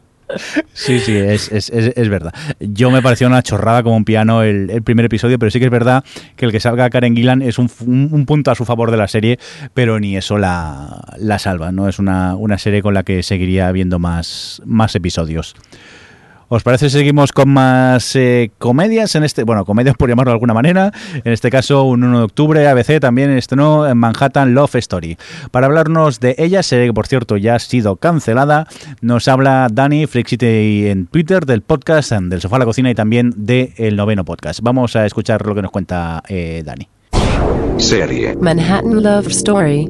Manhattan Love Story es. eh, era, ¿no? Ya la han cancelado, o sea que poco más hay que decir. El piloto era bastante malo, la verdad. O sea, una serie que iba a todos los tópicos peores del mundo, que era machista, que era bastante lamentable, con una protagonista que no sabe cosas de tecnología, que viene del campo, qué sorpresas, un chico de Nueva York que es un gilipollas y... Uy, tienen un romance y cosas así. No es mona en ningún momento, no tiene gracia y encima tiene una horrible narración interna que en otras series estos años ha funcionado bien, pero en esta eh, hace que sea todavía peor. Horrible y bien cancelada.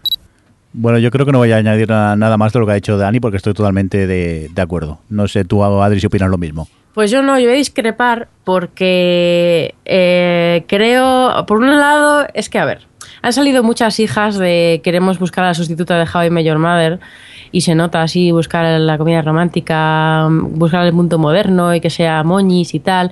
Y yo cuando empecé con Manhattan Love Story estoy de acuerdo, bueno, no, no diría que es machista, pero simplemente sí que eh, va a tópicos súper tópicos, antiquísimos, que parece que estamos hablando de los 50, eh, eh, no, no solo eh, el machismo con respecto a ella, sino que como le ponen a él, es que es, es retrasado mental a veces.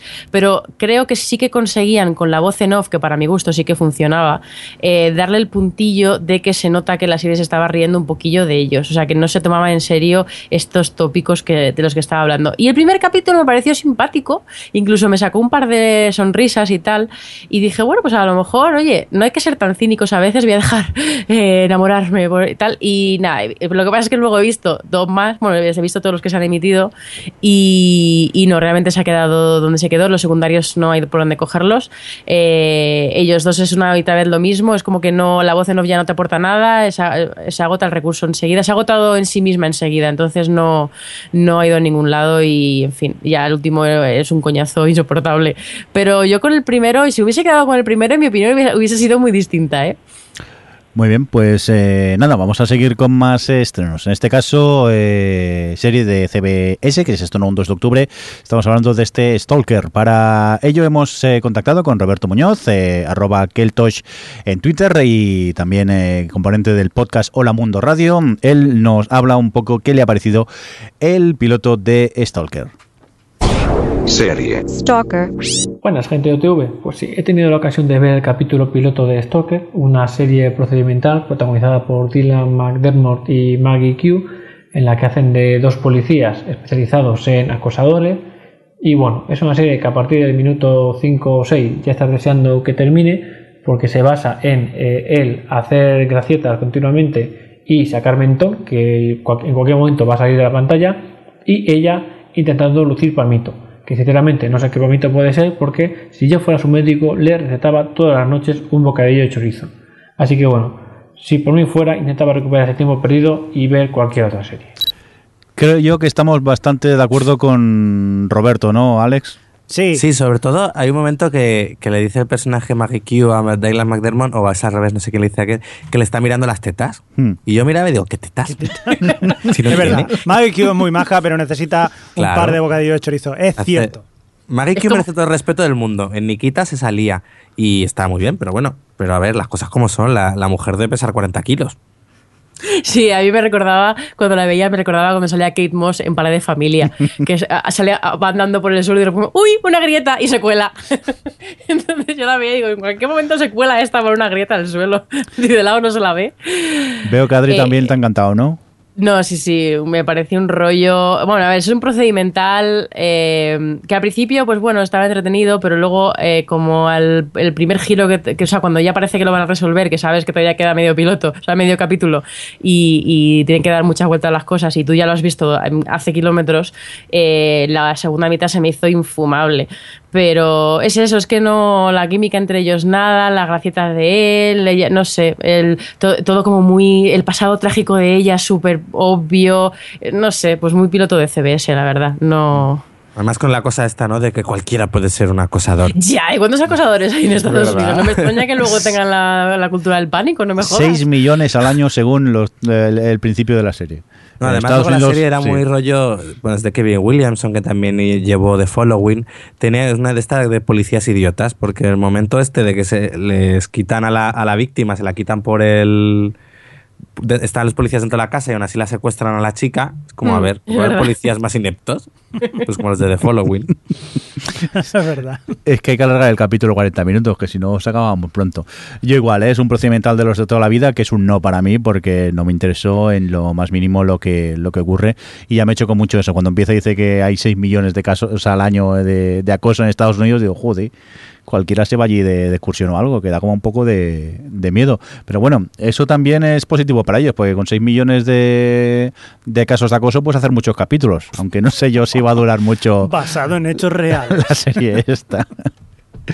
Venga, vamos a continuar con más series. Nos vamos a por esta comedia que estrenó en NBC un 3 de octubre, este Bad Judge. Y para ello Hemos hablado con eh, Ramón Rey, compi de Adri, en, la, en el podcast Esta Peli. Ya la ha visto. ¿Y quién es este? Y que aparte es colaborador del blog Domingo de Cine y La culpa es del script. Vamos a ver qué nos cuenta Ramón de Bad Judge.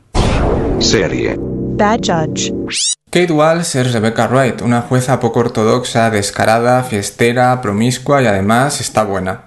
A medio camino entre Juzgado de Guardia y Ali McBeal con un personaje principal en la traición de Bad Teacher o John Adult, Bad Judge explota lo políticamente incorrecto pero sin llegar nunca a transgredir del todo por un temor obvio a que su protagonista pudiera resultar antipática u ofender al espectador, algo que hace que se quede en un producto simpático pero convencional que no llega a aprovechar las posibilidades de su planteamiento.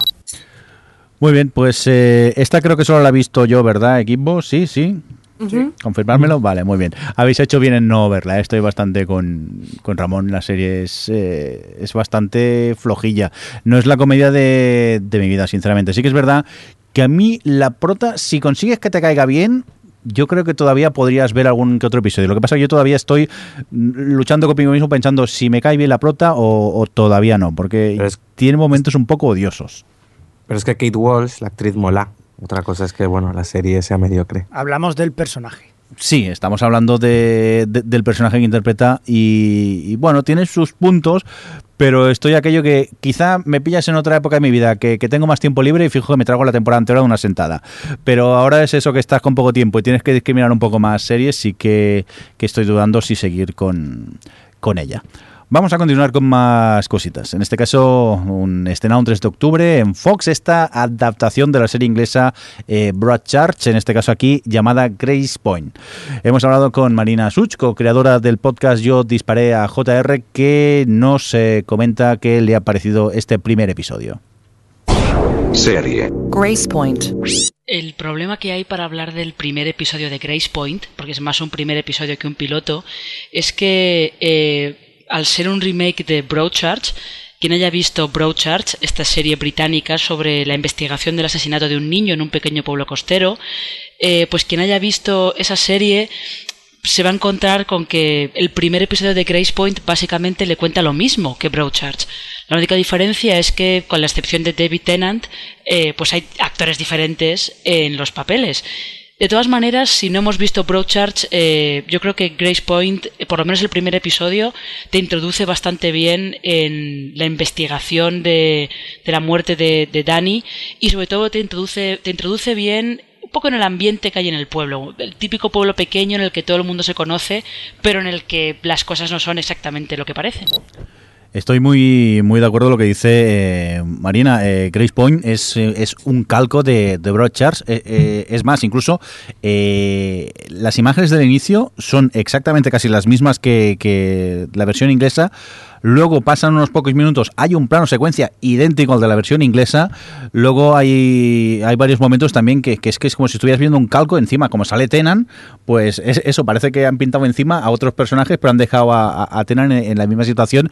Y a mí me aburrió bastante porque, claro, viendo la inglesa, pienso, esta mm, para mí es muy descafeinada. En cambio, tú, Javi, que no habías visto Broadchurch, viendo Grace Point, ¿qué te pareció? Pues me ha gustado, me ha gustado tanto que yo creo que de las que he visto es la que más eh, me ha gustado y la voy a seguir viendo porque me ha enganchado. Yo te digo quién No es el asesino. ¿Por qué? Ponte la inglesa.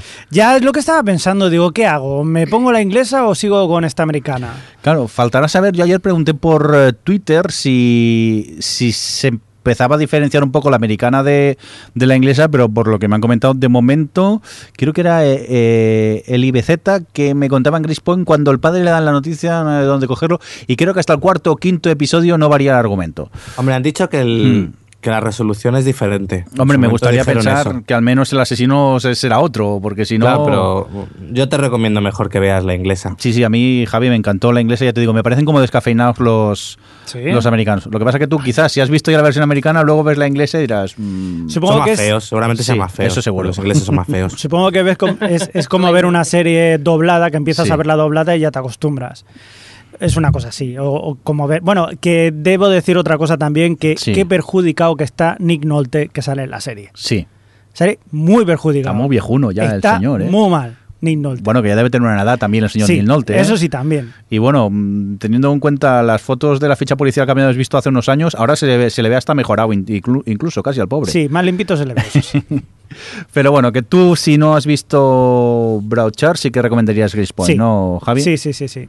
Pues nada, Además yo- tiene, aparte de David Tennant, Mm. aparte de la historia y tal, tiene personajes como Anna Gunn, Sí. que, que es la, la... ¿Cómo se llama? la mujer de Walter White, la Skyler. Skyler. Skyler, Que aquí hace un papel no tan odioso como, como Skyler. Vale. Yo estoy con, con, con Alex. ¿eh? Creo que es mejor darle una oportunidad a la, a la, a la inglesa. Vamos a continuar entonces con más eh, pilotos que hemos estado viendo estos días, más eh, series y en este caso la comedia A to Z que se sonó un 3 de octubre en NBC. De esta comedia hemos hablado con, eh, con Esther, arroba Hermizat en Twitter, que es codirectora de Atmósfera Cero Podcast y su spin-off Atmósferas Jubian, y también es redactora en fantascine.com. Vamos a ver qué nos cuenta Hermizat sobre A to Z. Serie. A to Z. La verdad es que esperaba con ganas el estreno de esta comedia romántica, A to Z, una comedia protagonizada por Kristin Milotti, la madre de Cómo conocí a vuestra madre, y quizá la aparición más positiva de la última temporada. Y vistos los tres primeros episodios, he de decir que me ha resultado una comedia un poco sosa, con unos personajes que de momento a mí no me están atrapando y unos secundarios que a veces son aquella el, el- el ancla para que te guste una serie y que aquí particularmente son especialmente sosos y hasta un punto antipáticos, sobre todo la, la jefa. Seguiré su progresión unos capítulos más a ver si la cosa mejora. Oye, pues yo he de decir que al menos viendo el piloto, no sé si es que tenía el día ñoño o qué, pero a, mí me, me gustó. Sí que es verdad que en 25, bueno, en 22 minutos se repasa todos los estereotipos de cualquier comedia romántica y estándar, pero bueno, a, a mí me gustó. Eso sí, eh, algo en contra de la serie es que su protagonista masculino se me hace muy cansino. Por lo demás, mm, bueno, mm, tengo ganas de ver más episodios a ver qué es lo, qué es lo que pasa. Adri. Oh, eres el, eres- ese es el mirindo de Heart of Dixie. Efectivamente. No lo hemos perdido. No lo hemos perdido, efectivamente. Venga. Eh, a mí me ha gustado. A ver, los- el primer capítulo era como una comedia romántica eh, condensada en 22 minutos. Tuvo cosas que me gustaron. Porque, por ejemplo, me- eh, últimamente me quejo mucho, eh, o sea, me estoy fijando mucho en los pilotos que mm, a las alturas, en la altura en la que estamos hay pocas series que realmente reflejen la tecnología de forma realista, incluso Selfie, que va de eso, eh, es todo como muy de boquilla, que si hago Instagram, que si no- pero luego realmente el comportamiento real que tenemos con, con la tecnología no lo refleja ninguna. La gente sigue usando el contestador, que es como mentira, cuando salta el contestador maldices. Pero bueno, eh, nadie usa WhatsApp, es como una locura todo. Pues en- me gustó mucho el piloto de A2C que, ellos en cuanto se conocían uno al otro, pues eh, se, buscaban en Facebook, miraban un poco la foto de Instagram, hacían así como tal. eh, y durante el episodio había como varias cosas así que me hicieron gracia. Y ya solo con eso dije, bueno, pues mira tal. Y luego he seguido viendo, voy al día, eh, creo que se, se- he visto cuatro ya. Y, y estoy completamente en desacuerdo con el Mizar con respecto a los secundarios.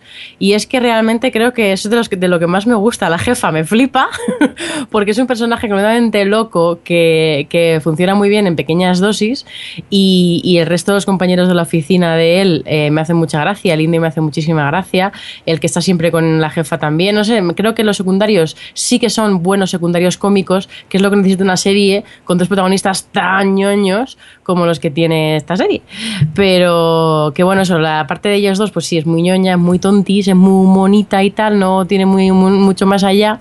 Pero eso, que han sabido apoyarse con la comedia en los secundarios, a mí me está pareciendo que está bien. Seguramente no la renueven y al final se quede en una temporadita, además perfecto, porque cada capítulo se centra en una letra del abecedario y van como se supone que te cuentan al principio la voz en off que su relación tiene final, van salido ocho meses, no sé cuántos días, tal y cual, y te van a compa- te contar un poco todos los pasos y se puede quedar en algo así cerradito y que esté medianamente aceptable, no sé. De momento me la quedo. Me apetece algo ñoño. Muy bien. ¿Y el hombre del corazón de hielo, Alex, a ti te ha gustado o no? Caca. No, la, la quité a la mitad. Mm, Es que era tan como conocía vuestra madre. Mira, ¿cómo puede alguien quitar a la mitad un episodio de 20 minutos? Vete a la mierda. No, de 26. Eran 26, pero porque era un rollo, es decir, todo, Anda, anda. toda esa voz en off, esas eh, moñadas, esas ñoñerías, ese... Ah, Pero nah. qué cinismo, qué Qué cinismo. cinismo, ni que... No, No va a querer nadie nunca. Oye. Bueno, antes de que caigan más puñaladas y muramos todos, vamos a por otra serie. En este caso estamos hablando de la comedia de Fox, que se estrenó el 6 de octubre, Mulani. De ella nos hablará Emilio Cano, quien en su red de podcast, Emilcar Podcast, tiene dos podcasts de series, Steel 2, que va sobre Perdidos, y Colegas, que va sobre Friends. Vamos a ver, Emilio, qué nos cuenta sobre eh, Mulani. Serie. Mulaney. Esta serie pues va de, de un cómico, un cómico estadounidense de, de monólogos, de stand-up que se llama, y bueno, que tiene un amigo alto con el pelo un poco alocado, un amigo gordito y bajo y una amiga muy neurótica. La mayoría de las escenas se desarrollan en la casa de él y eh, en mitad de la serie hay cortes donde se ve a este cómico haciendo una actuación de stand-up propiamente con su escenario y con su micrófono. Pero, No hay más preguntas, señoría. pero, pero si esto es Seinfeld, ¿no? Pues, pues casi, parece que sí, que es un poco eh, Senfield por lo que nos cuenta y la verdad que, que sí, el rollo es stand-up, a mí me recordó muchísimo a Senfield, pero es malo directamente, ¿no, Adri?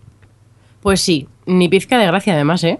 Sí, no, yo... Y, y- y él me cae mal. Y encima, como hace lo del stand-up comedy en medio del capítulo, es como, pero qué egocentrismo. Sí, no eres tan conocido como monologuista. Y encima lo hace en medio del decorado de la serie. Y, lo- y no, y no es gracioso. Sí, no, por eso que, que, vamos, yo creo que esta pintaba bastante mal de audiencias y no sé si la han llegado a cancelar todavía, creo que no, pero poco le... No lo han cancelado, le- pero han reducido sí. capítulos. Vale, y tenía vale. 16 y han dicho que no, que 13 mejor. Y bueno, casi eso con 13 ya tenemos bastante. Pues nada, vamos a por eh, más estrenos, en este caso un 8 de octubre, CW va y estrena The Flash. Y de Flash pues nos va a hablar Luis F. Mayorgas del podcast Fuera de órbita, que es un eh, podcast que trata temas relacionados con la ciencia ficción en cine, televisión y literatura. Vamos a escuchar lo que nos cuenta Luis. Serie. The Flash. Como lector habitual de superhéroes, me molesta que para adaptar un cómic a la pantalla de forma realista, muchos productores prefieren reducir los elementos fantásticos y convertir al héroe en un ser oscuro y atormentado. Como en la primera temporada de Arrow, vaya. Por eso me ha caído en gracia The Flash, versión televisiva del héroe superveloz de DC, que asume sin complejos cosas como los uniformes de colores, los supervillanos y en general los elementos de ciencia ficción, fantasía y aventura propios del género. Además, su protagonista no es ningún psicópata en potencia a lo Batman, sino más bien un joven a lo Peter Parker que enseguida te cae bien. El reparto de secundarios es correcto, y destaca algún personaje que tiene pinta de ser un villano en potencia de lo más inquietante. Las escenas de acción están muy logradas y los efectos especiales son notables para la televisión, y respetan el aspecto del personaje original. Y además, la serie está llena de referencias a los cómics, incluyendo alguna que pone los pelos de punta al lector veterano, y que sugiere una historia a largo plazo y que los creadores tienen grandes planes para el personaje en el futuro. Guiño, guiño. Bueno, pues esta parece que nos ha gustado a todos la que, lo- los que la hemos visto, ¿no, Alex? Sí, a ver, funciona. Funciona como lo, lo que. Es decir, tiene un punto de vista más. eh, un. No me sale la palabra. Un tono mucho más ligero que Arrow. Y yo creo que dentro de lo que busca funciona. Más fantástica. Yo creo que no la seguiré, pero por el hecho de que quizás el que sea tan ligera mm, hace que pierda un poquito de interés. Pero, pero lo que busca lo consigue. Y además se diferencia un poco de Arrow, que así no, no tiene dos series equivalentes. O sea que bien.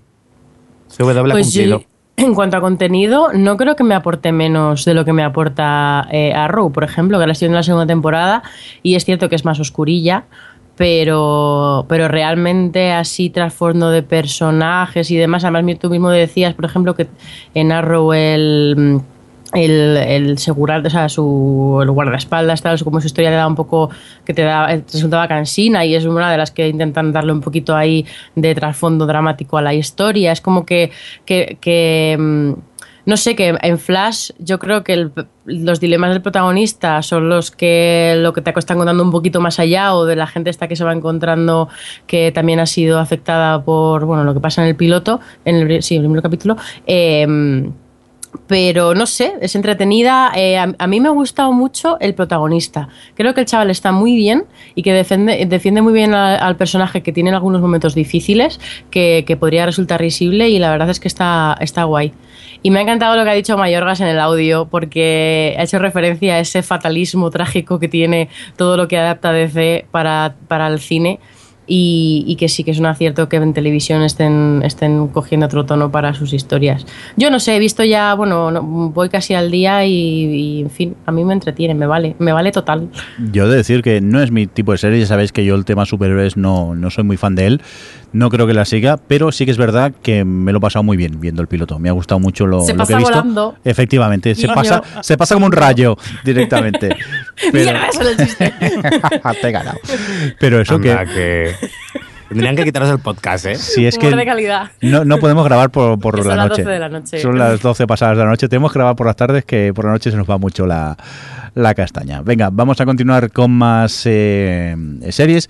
En este caso, mm, lo vamos a calificar de estreno porque American Horror History, como cada temporada es, es un tema distinto el que trata, pues lo hemos metido aquí en el especial pilotos y estamos hablando de American Horror History, este freak show, el cual pues eh, preguntamos a Pilar, a Pigona del podcast eh, Ecos a 10.000 kilómetros, acordaros en, Twitter arroba Ecos Podcast, que nos comenta qué le ha parecido este estreno de este American Horror History, el freak show. Serie. American Horror Story Freak Show. Bienvenidos al circo itinerante de Elsa Mars. De la mano de la maravillosa Jessica Lange, entramos en un mundo de mujeres barbudas, hombres forzudos, siamesas, mujeres de tres pechos, gigantes, enanas y sí, un payaso asesino que protagonizará vuestras peores pesadillas. En un mundo que les da la espalda y los margina, los habitantes de este circo quieren hacerse fuertes, a pesar de que su modo de vida se acerca a su fin. Y Ryan Murphy quiere hacernoslo pasar bien mientras lo pasamos mal. Y nosotros cruzamos los dedos para que esta temporada se parezca más a Asylum y menos a Coven.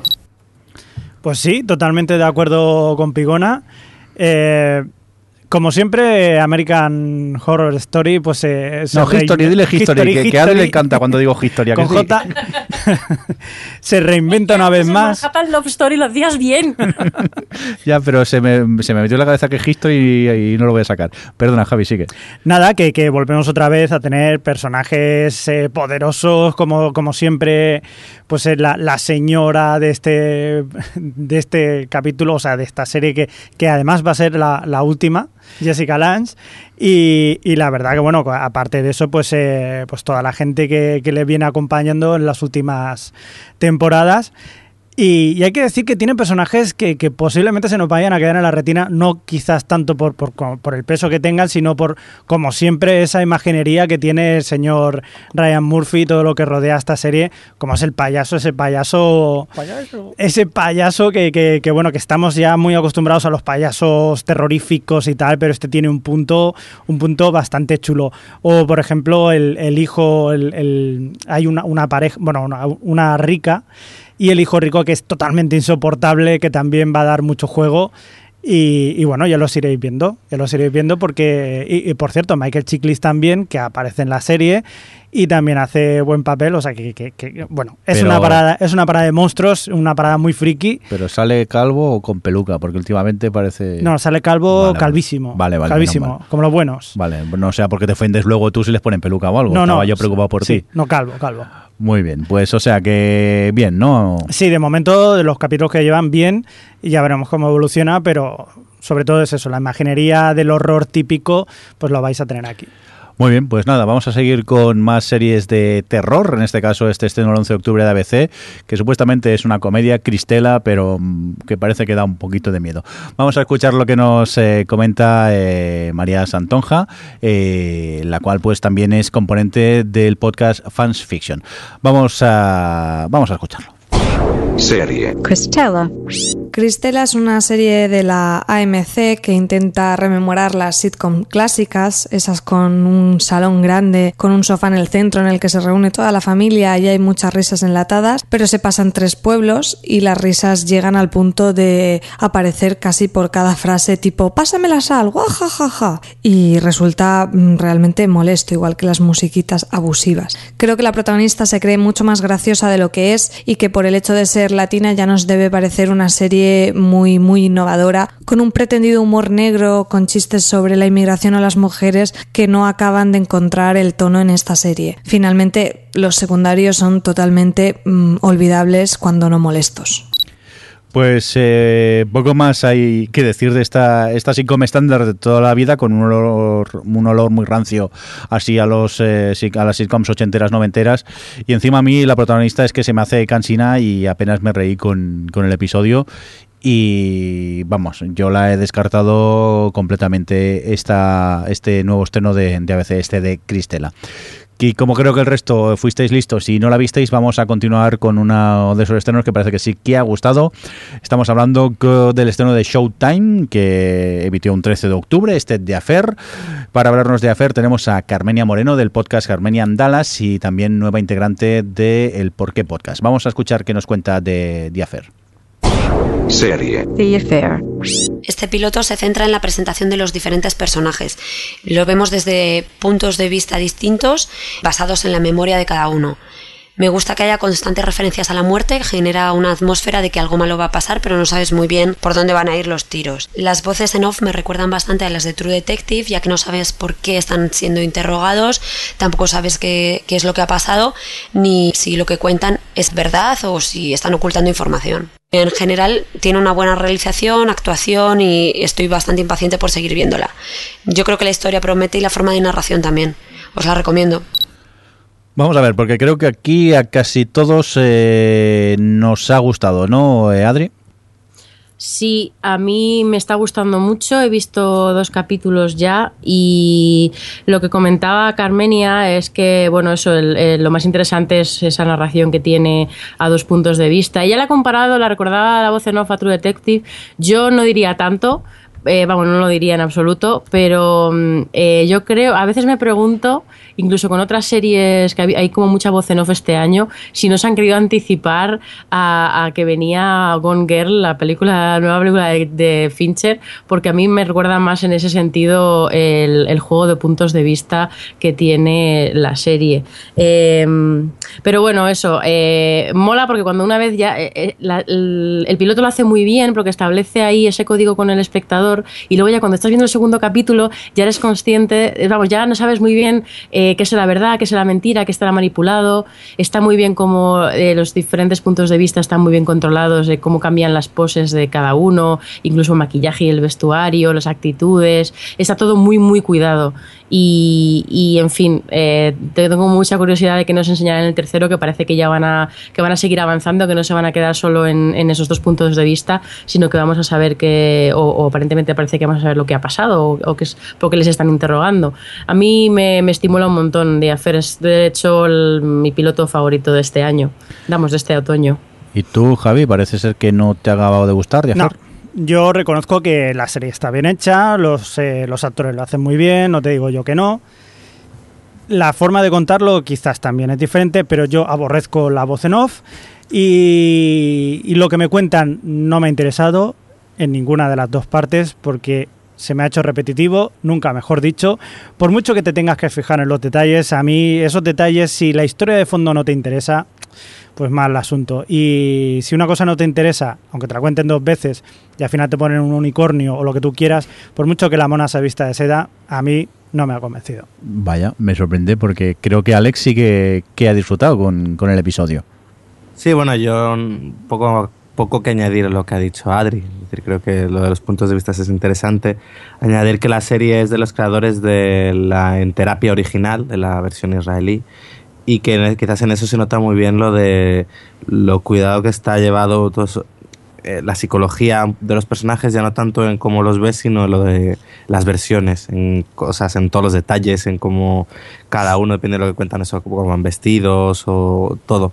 Yo creo que esa- eso es lo más interesante que tiene la serie. Y luego cambia mucho, las dos voces en off son muy distintas. Lo que pasa es que no puedo desarrollar este argumento porque Alex no me deja. Porque yo tengo una teoría de realmente lo que está pasando, porque algo me escama. No. y, y en fin, pero no puedo. Pero solo llevamos vale. dos capítulos, debería poder formular teorías, pero bueno. Ya, no, porque luego aciertas y me spoileas la sí, serie. sí, mejor no. Yo eh, eh, estoy con, con vosotros, ¿eh? Yo, el, cuando, claro, ves la, la primera parte, dices, ah, pues muy bien. Pero de repente empiezas a ver el otro punto de vista y te vas quedando, anda, esto, esto ¿qué, qué me están contando?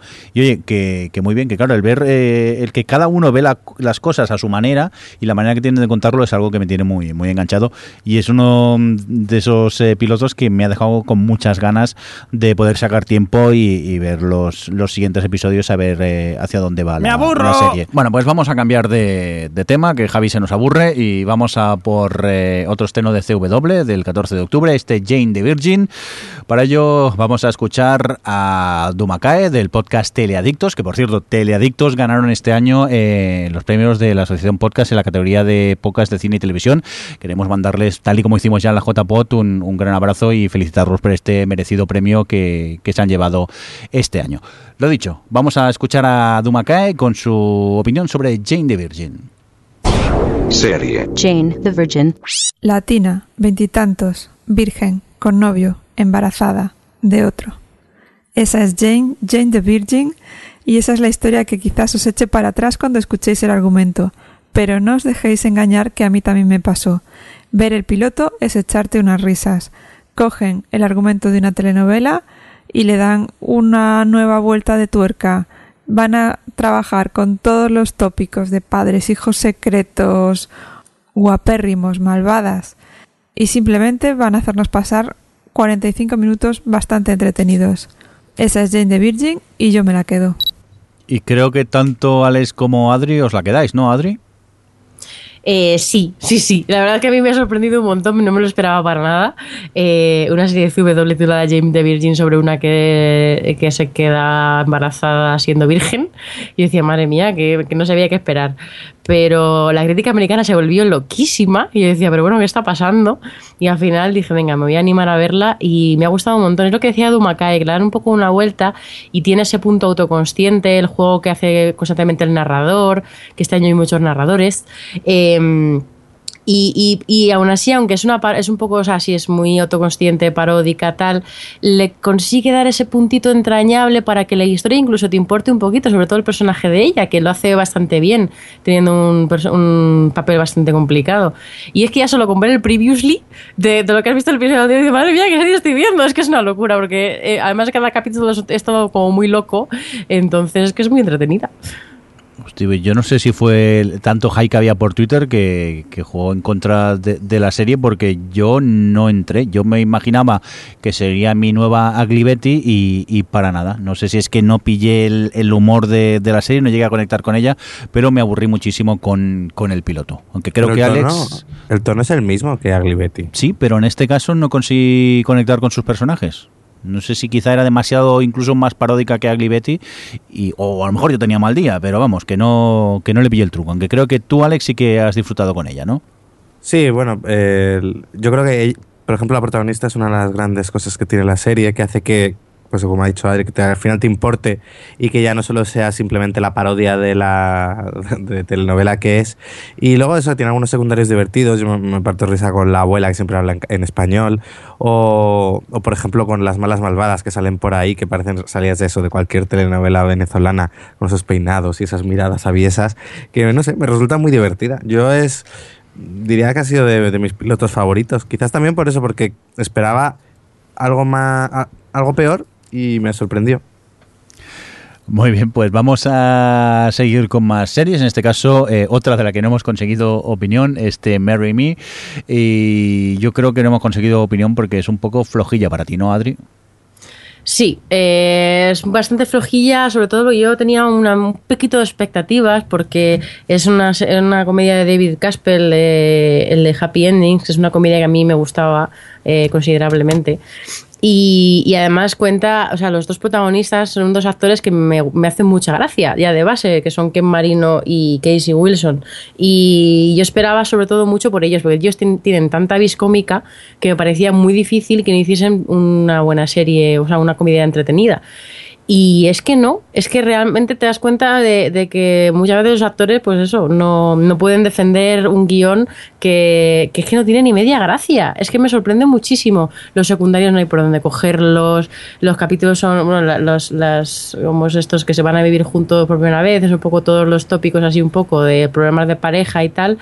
Y, pero no hay situaciones divertidas, Pero no, ella- no, ella- no es ella una sitcom. Ella es está que es lo que me, por me eso. impresiona. A mí ella me parece graciosa en... Sí, a mí es Sí. que me parece que simplemente hace de loca y ya está, pero Bueno, de- sí, o sea, es- la base es muy, es muy mala. Lo que pasa es que ella es buena actriz, es, vamos, es buena cómica.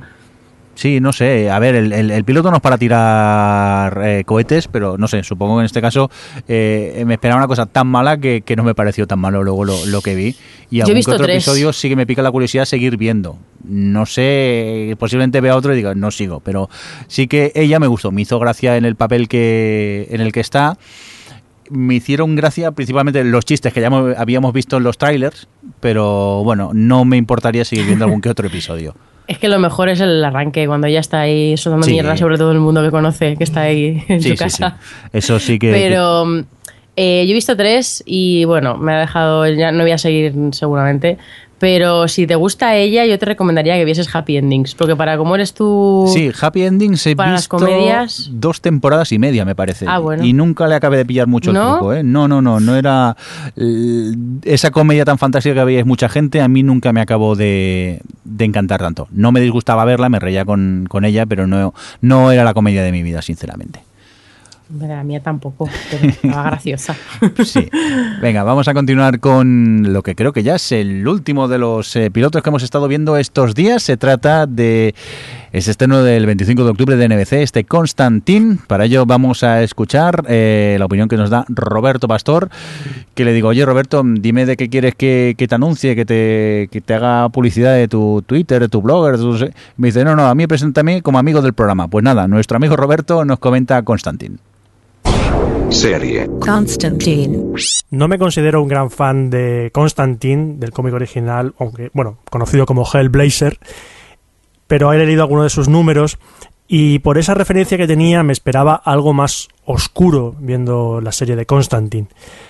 El personaje de Constantine interpretado por Matt Ryan me parece que tiene un gran carisma y un gran potencial para dar momentos realmente divertidos y potentes, pero lo que es el episodio en sí cuenta con un guion bastante flojo, unos saltos argumentales sin sentido y porque sí, algo normal en un piloto que te quiere contar lo máximo en el mínimo tiempo posible. Tiene un buen ritmo, se hace muy entretenido, pero si la serie va a seguir por ese tono igual, puede que dure poco. Esperemos que tiren por caminos más lúgubres, más oscuros, porque la gente que ve Constantine espera ver esas historias tan dramáticas y tan oscuras y macabras que se mostraban en los cómics. Le daremos una oportunidad a Constantine porque puede ser grande, bastante grande. Bueno, pues yo lo intenté, pero a la que salió el demonio me cagué vivo y dejé de verla, o sea que no puedo opinar sobre Constantín, que a mí me dio mucho yuyu. Adri, ¿tú que la viste qué? Pues a ver, entiendo que te diera Yuyu porque sí que es verdad que tiene algunos momentos así de terror bastante conseguidos en el primer capítulo, pero estoy de acuerdo con Roberto Pastor en que le falta un poco un hervorcillo como piloto porque te quiere contar muchas cosas. También le hace mucho daño que cambiaron el final eh, a posteriori para, para cambiar a la chica protagonista. Y entonces se nota mucho que ahí como que de repente dan un salto muy raro y cierran su personaje y lo explican muy rápidamente. Y es todo como, no sé, queda, queda extraño. Y yo a posteriori fue cuando bu- buscando información leí lo de que habían querían cambiar a la chica, a la actriz. Y... y eso no le hace ningún bien a- al primer capítulo. Y luego eso que me, no sé, como primer episodio me parecía como que estaba viendo un episodio 28, no, no un, no un primer capítulo. Sí que me gustó el pasado trágico que se deja, que se adivina del personaje de, de él. Lo que pasa es que como yo no he leído los cómics no tengo esa referencia y, y a lo mejor para mí esto era suficiente y para los lectores de los cómics pues que saben sabrán más el rollo tal pues será otra cosa distinta pero bueno también la esperaba más cachonda y creo que él es menos gracioso de lo que se cree pero pero sí que como Roberto le voy a dar una, otra oportunidad para ver qué camino toma sobre todo porque echo de menos lo que solía ser supernatural y, y a lo mejor la convierto en mi sustituta si, si cumple mis un poquito mis requerimientos mínimos. Javi, tú creo que habías visto el piloto que se había filtrado, ¿no? Sí, que se señor, ve que varía un sí, poco de, de este no he visto este segundo, o sea, esta segunda versión, Pero bueno, seguramente la veré y seguiré viéndola porque sí que me gustó lo que vi. Sí que es verdad que el protagonista de ese rollo socarrón no me acaba de convencer. Estaba más acostumbrado quizás no tanto a los cómics como a la película con Keanu Reeves, que la verdad que este hombre sí que no puede ser socarrón ni aunque quiera. Pero no sé, a mí me ha gustado, me ha gustado y, y creo que la seguiré viendo, sí, sí. Eres un machote. Yo me cagué de miedo. No puedo con eso. A mí es que el demonio me da miedo, no puedo con, con él. Oye, pues eh, que nos íbamos a ir, pero me he dado cuenta yo que me he saltado un piloto el 8 de octubre. Gracias por avisarme también que me lo había saltado. Estamos hablando de, de la serie Kingdom, estreno de DirecTV, que creo que habéis tenido la oportunidad de ver tanto tú, Javi, como Alex, ¿no, Alex? Sí, pues, eh, esta serie que va sobre. cuenta un poco la, historia de un, de un gimnasio de boxeo, un poco el que, lo, el, el que lo lleva, su mujer, un poco las historias de todos los que están ahí involucrados. Bueno, es un drama que, está, que es decente, que lo que te quiere contar eh, lo hace correctamente, tiene algunos personajes interesantes, pero más allá de eso, yo creo que sí tiene que interesar un poco una historia dentro del mundo del boxeo, porque tiene un poco las historias tipiquillas, bien llevadas, ¿eh? yo creo que es correcta, pero que tampoco innova especialmente. ¿Tú, Javi, qué te pareció? Pues a mí me pareció como tú dices, eh, me pareció una serie correcta, el piloto me parece correcto, pero tampoco me acabó de enganchar lo que me estaban contando. Sí que es verdad que, que, que atrae, no sé, por ejemplo hay personajes como el de los dos hijos, el, el- no el pequeño, que es uno de los Jonah Brothers, me parece. Sí, que como ha crecido. pero Que sí, co- sí. cómo crecen los niños. Y, y el otro que es uno de los Donnelly Brothers, eh, de aquella serie de los Donnelly Brothers, pues que está aquí haciendo también del otro hijo, que está piradísimo perdido, eh, exagerado. Pero bueno, más o menos sí, sí que puede estar bien. Ahí está en Venice, eh, ve gente maja y todo eso. Pero no sé, me acaba. Me, me falta quizás un poquillo más para seguir viéndola. Muy bien, por cierto que esta la han renovado ya, ¿no? Directamente. Sí. Dos temporadas más. Dos temporadas. Ahora sí, directamente. DirecTV son así de espléndidos esta, esta gente. Oye, pues eh, yo no quisiera asustaros, pero hemos sobrevivido a otro especial Pilotos TOS. ¿Hasta el año que viene? Hombre, pues sí, si todo va bien, el año que viene eh, eh, seguiremos eh, haciendo especiales pilotos. Que bueno, que todavía quedan unos cuantos eh, pilotos para estrenar, de los que hablamos en el especial Ad Fronts, pero bueno, que iremos comentando en el transcurso de los programas que vayamos haciendo a medida que, que los vayamos viendo. Nada, eh, fue un placer estar con vosotros. Dejarme que despida a- a- a- al equipo. Eh, Pero, Javi. ¿despedirnos de echarnos a la calle o.? No, no, no, que, Hasta el va, siguiente. que hay que seguir viendo más, series. Hasta el siguiente podcast que será en unos 15 días, imagino, que muchas gracias. A vosotros. Adri, que muchas gracias por estar ahí.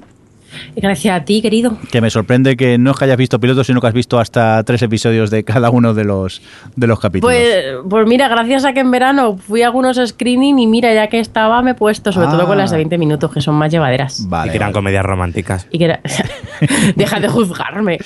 Ay, Dios, que van a caber puñaladas al final. Alex, que, que muchas gracias, con un placer estar contigo aquí en el especial Pilotos.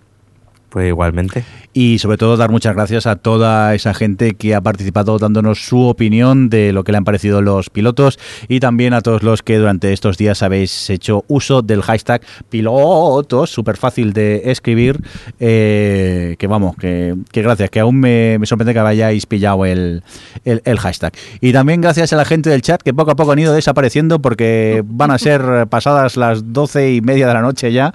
Y hay que levantarse Y hay temprano. que levantarse temprano, que gracias por, por estar ahí eh, escuchándonos, que creo que ahora solo quedamos nosotros, bueno, Yushama, pero que durante todo el programa han habido eh, personas aquí oyéndonos y, y chateando con, con nosotros.